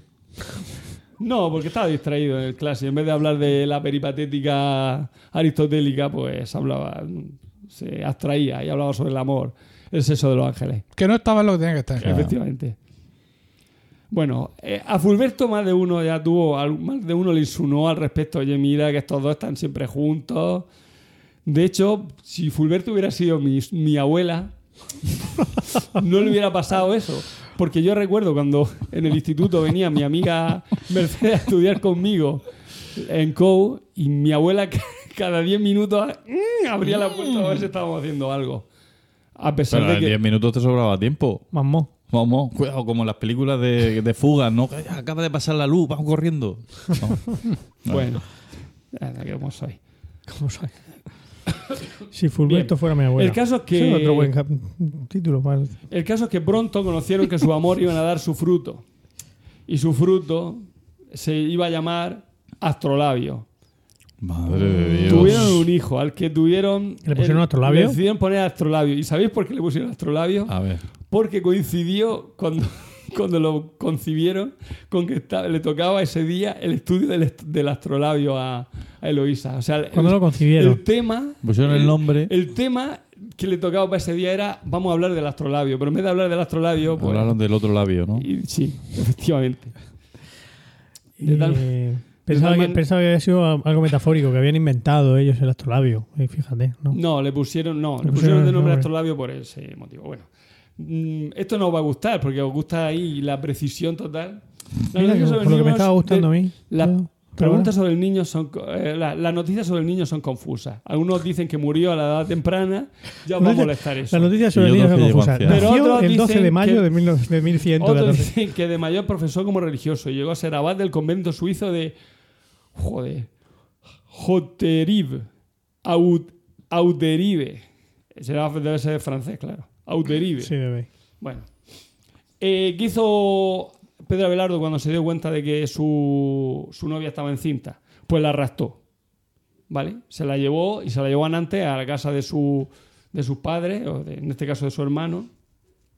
Fulberto, obviamente, enloqueció y el filósofo comprendió que debía hacer algo para paliarlo. Entonces, lo que hizo fue que le dijo: Mira, mm, yo me caso con Eloísa y así tú no te enfadas, pero lo mantenemos en secreto. Que nadie sepa que nos casamos. ¿Por Eloísa qué? y yo. ¿Por qué no querías que se supiera? Porque él Pues era porque, cura. porque él era cura, él Ah, era, era cura, bueno. entonces era una movida un tanto tal.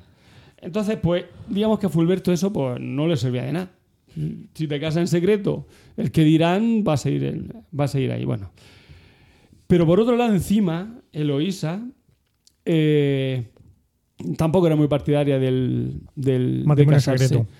Sí, ni del secreto ni del no secreto. Ella no quería casarse porque pensaba.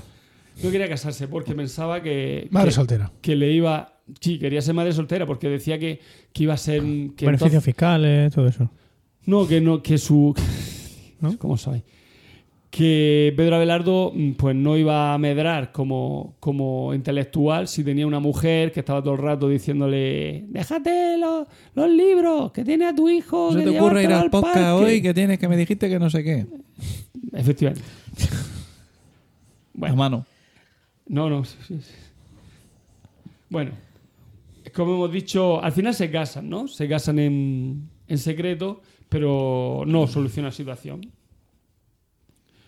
Eh, como hemos dicho, bueno, entonces, eh, bueno, aquí es que te habla de por qué piensa que esta Eloísa, que por qué no debe de casarse, ta, ta, ta. Así que lo pasamos. Sí, porque ya te lo he dicho que no se quería casar. Ahí explica por qué no se quería casar. Así que hemos pasado una página entera. Bueno, tras el nacimiento de su hijo, como hemos dicho, contrajeron matrimonio. Abelardo consideraba que con esto saldaba la afrenta. Insistió en mantener el matrimonio secreto. Conforme, eh, bueno, tras la ceremonia, cada uno se va por su lado y se ocultan. O sea, cada uno se va por su lado. Pero claro, Fulberto estuvo todo el rato diciendo, pero si es que se han casado. Lo decía así, como un poco. No, si es que se han casado. Lo que pasa es que lo, tienen, lo mantenían en secreto. Eh, de hecho, mm, Abelardo llevó a, su mujer, a Eloísa, a la abadía de Argentul, ¿vale? Eh, lo cual encima empeoró la situación, porque Fulberto pensó que lo que estaba haciendo era arrinconarla ahí en un convento y porque no quería ser esposo de ella. Entonces ya Fulberto ya estaba ya que él se le llevaban los demonios. Entonces comenzó a tramar la desgracia de Belardo. Entonces, con la ayuda de algunos amigos, eh, van a sobornar al criado de Abelardo y eh, una noche entran con un cirujano y algunos, y algunos sayones en el cuarto y lo castran y salen huyendo. ¡Cojones! Sin que se dé cuenta. No, no, no. Lo cogieron y, o sea, se totalmente. Fueron detenidos todos, o sea, todos los, los- los perpetradores de la castración, los emasculadores. Y, y el castigo fue el mismo para los autores. O sea, todos los castraron, más la pérdida de los ojos. O sea, le quitaron los testículos y los ojos. Excepto Ojo por ojo Fulberto. y huevo por huevo y ojo. Es Efectivamente. clásico de la Francia más intelectual que se haya conocido. O sea, Estamos todavía en la alta edad media. Todavía no hemos llegado al Sí, siglo sí. XIII, XIV. no, no, pero todavía en la alta estaban, media. estaban muy leídos, ¿eh? Fulberto Y nos quejaban de nuestro código penal, nosotros. Vamos. Excepto Fulberto. A Fulberto no, le, ca- no lo castraron ni le quitaron los ojos. Solo fue desterrado y, despo- y de todos sus bienes. Dijeron, Enchufado. Dijeron O enchufado. sea, al cirujano y a los sayones, de huevado. A lo de siempre. De siempre. Claro, La mira, élite- a La iglesia, la, la élite Ah. de la iglesia siempre se escapa. Desde luego. De hecho, ante la mutilación, Abelardo comentó en su historia. Calamitatum, ya sabes por qué era lo de historia Calamitatum. me, castiga- me castigaron con cruelísima y vergoncísima venganza. Eh, perdón, con cru- sí. Venganza que recibió el mundo con estupor, amputándome aquellas partes de mi cuerpo con las que yo había cometido lo que ellos lloraban. O sea que el hombre también decía que. Fin, me castraron, pero también parte de esa. Parte de culpa tenía Parte de yo. culpa tenía yo. Bueno. Por lo menos yo conservé los ojos. Tenía él. Ah, entonces, ¿cómo acabó la, o sea, cómo siguió la cosa? Pues consciente de que la ley de Dios prohíbe la entrada a la iglesia de aquellos a los que han sufrido este tipo de amputaciones, o sea, si te han castrado, no puede hacerte cura. O sea, no puede hacerte, perdón, no puede entrar en un convento. A no ser de que entró, que, entre- que, que entres como entró él de fraile. O sea, ni siquiera entró como. ah, mm, a ver, como monje tal, sino como un fraile menor. O sea, como un. Ya. Como un lego. O sea, digamos, bueno. Un Lego. Sí, Famóvil. sabía yo que al final. Bueno, hemos dicho que. Ahí se ve, aquí, vale. Está ahí mm, Emilio ahí. Estás tenso, te ves tenso. No toco más, no toco más. ¿Qué? Te veo un poco tenso. Es que no para de tocar el micrófono y dar golpes. Y luego la gente se queja. Atención, en estos momentos entra en la sala mi esposa. ¿Qué pasa? A ver, interrumpe aquí al micrófono que la gente sepa. Hola a todos. ¿Qué? Me voy. Venga, vale, adiós. Adiós. Adiós. No hay manera. Bueno, por, si, por si tenéis interés, se va a comer en casa su madre. Que están allí los críos. Es- el, el caso es que hicieron un yo a Boston y tú a California. O sea, ella se fue a Argentil y Albelardo se fue a San Denis. Estoy acabando, estoy acabando, no miréis mal el reloj. No, es que me esperan en casa a comer mis padres a las dos Vale, o así. bueno. Hasta que en 1135, por casualidad, Eloísa leyó el manuscrito este de la historia Calamitatum, donde Abelardo relataba sus desventuras y le mandó una carta donde expresaba todo el amor y la pasión que seguía sintiendo por él. Ah, también tengo aquí, hablan de la carta y tal, pero bueno, el caso es que em, se estuvieron carteando, manteniendo su amor durante 25 años. O sea, mantuvieron su amor durante Un amor epistolar. Sí, el amor es pistolar, ¿vale? Sin verse y sin dejar de amarse. Eh, de hecho, eh, Eloísa dijo que si, no, e- que si no era de él, solo sería de Dios. O sea que castidad total. Eh, y Abelardo encima reconoce que tras su mutilación no podía soportar la idea de que ella le olvidara y se consolara con cualquier otro. Los celos le obligaron a pedirle no solo que se retirara de la vida, sino que tomara los hábitos y esperó que ella lo hiciera para después hacer él lo mismo. Madre o sea, él dice, métete a, a A monja. monja y yo me meto y así ni tú ni yo Madre Podemos. mía, Pues sujetazo. tremendo, tremendo. Eh, sí, es una historia. Bueno, el caso es que jamás se volvieron a ver. Abelardo moriría en 1142 y su cuerpo fue enterrado en la iglesia de San Marcelo. Pero después pidió Eloísa al abad de Cluny, Pedro el Venerable, para que los restos de Alberto fueran trasladados al Paracleto. El Paracleto era un convento que fundó Pedro Abelardo donde enseñara a los, don- para, para estar con sus estudiantes. ¿vale? Entonces allí lo enterraron. Eh, de hecho, a ver, eh, cuando murió ella, decidieron juntarlos en la misma tumba y cuenta la leyenda que Pedro Abelardo abrió, abrió los brazos, muerto, claro, para recibir en su seno a, a Eloísa. ¿Vale? Allí permanecieron. Ahora, ¿qué, qué pasó con ellos? Allí permanecieron durante 500 años sepultados en la nave del Paracleto hasta que con la Revolución Francesa ya sabemos que los monasterios pues no estaban muy bien vistos y fue vendido.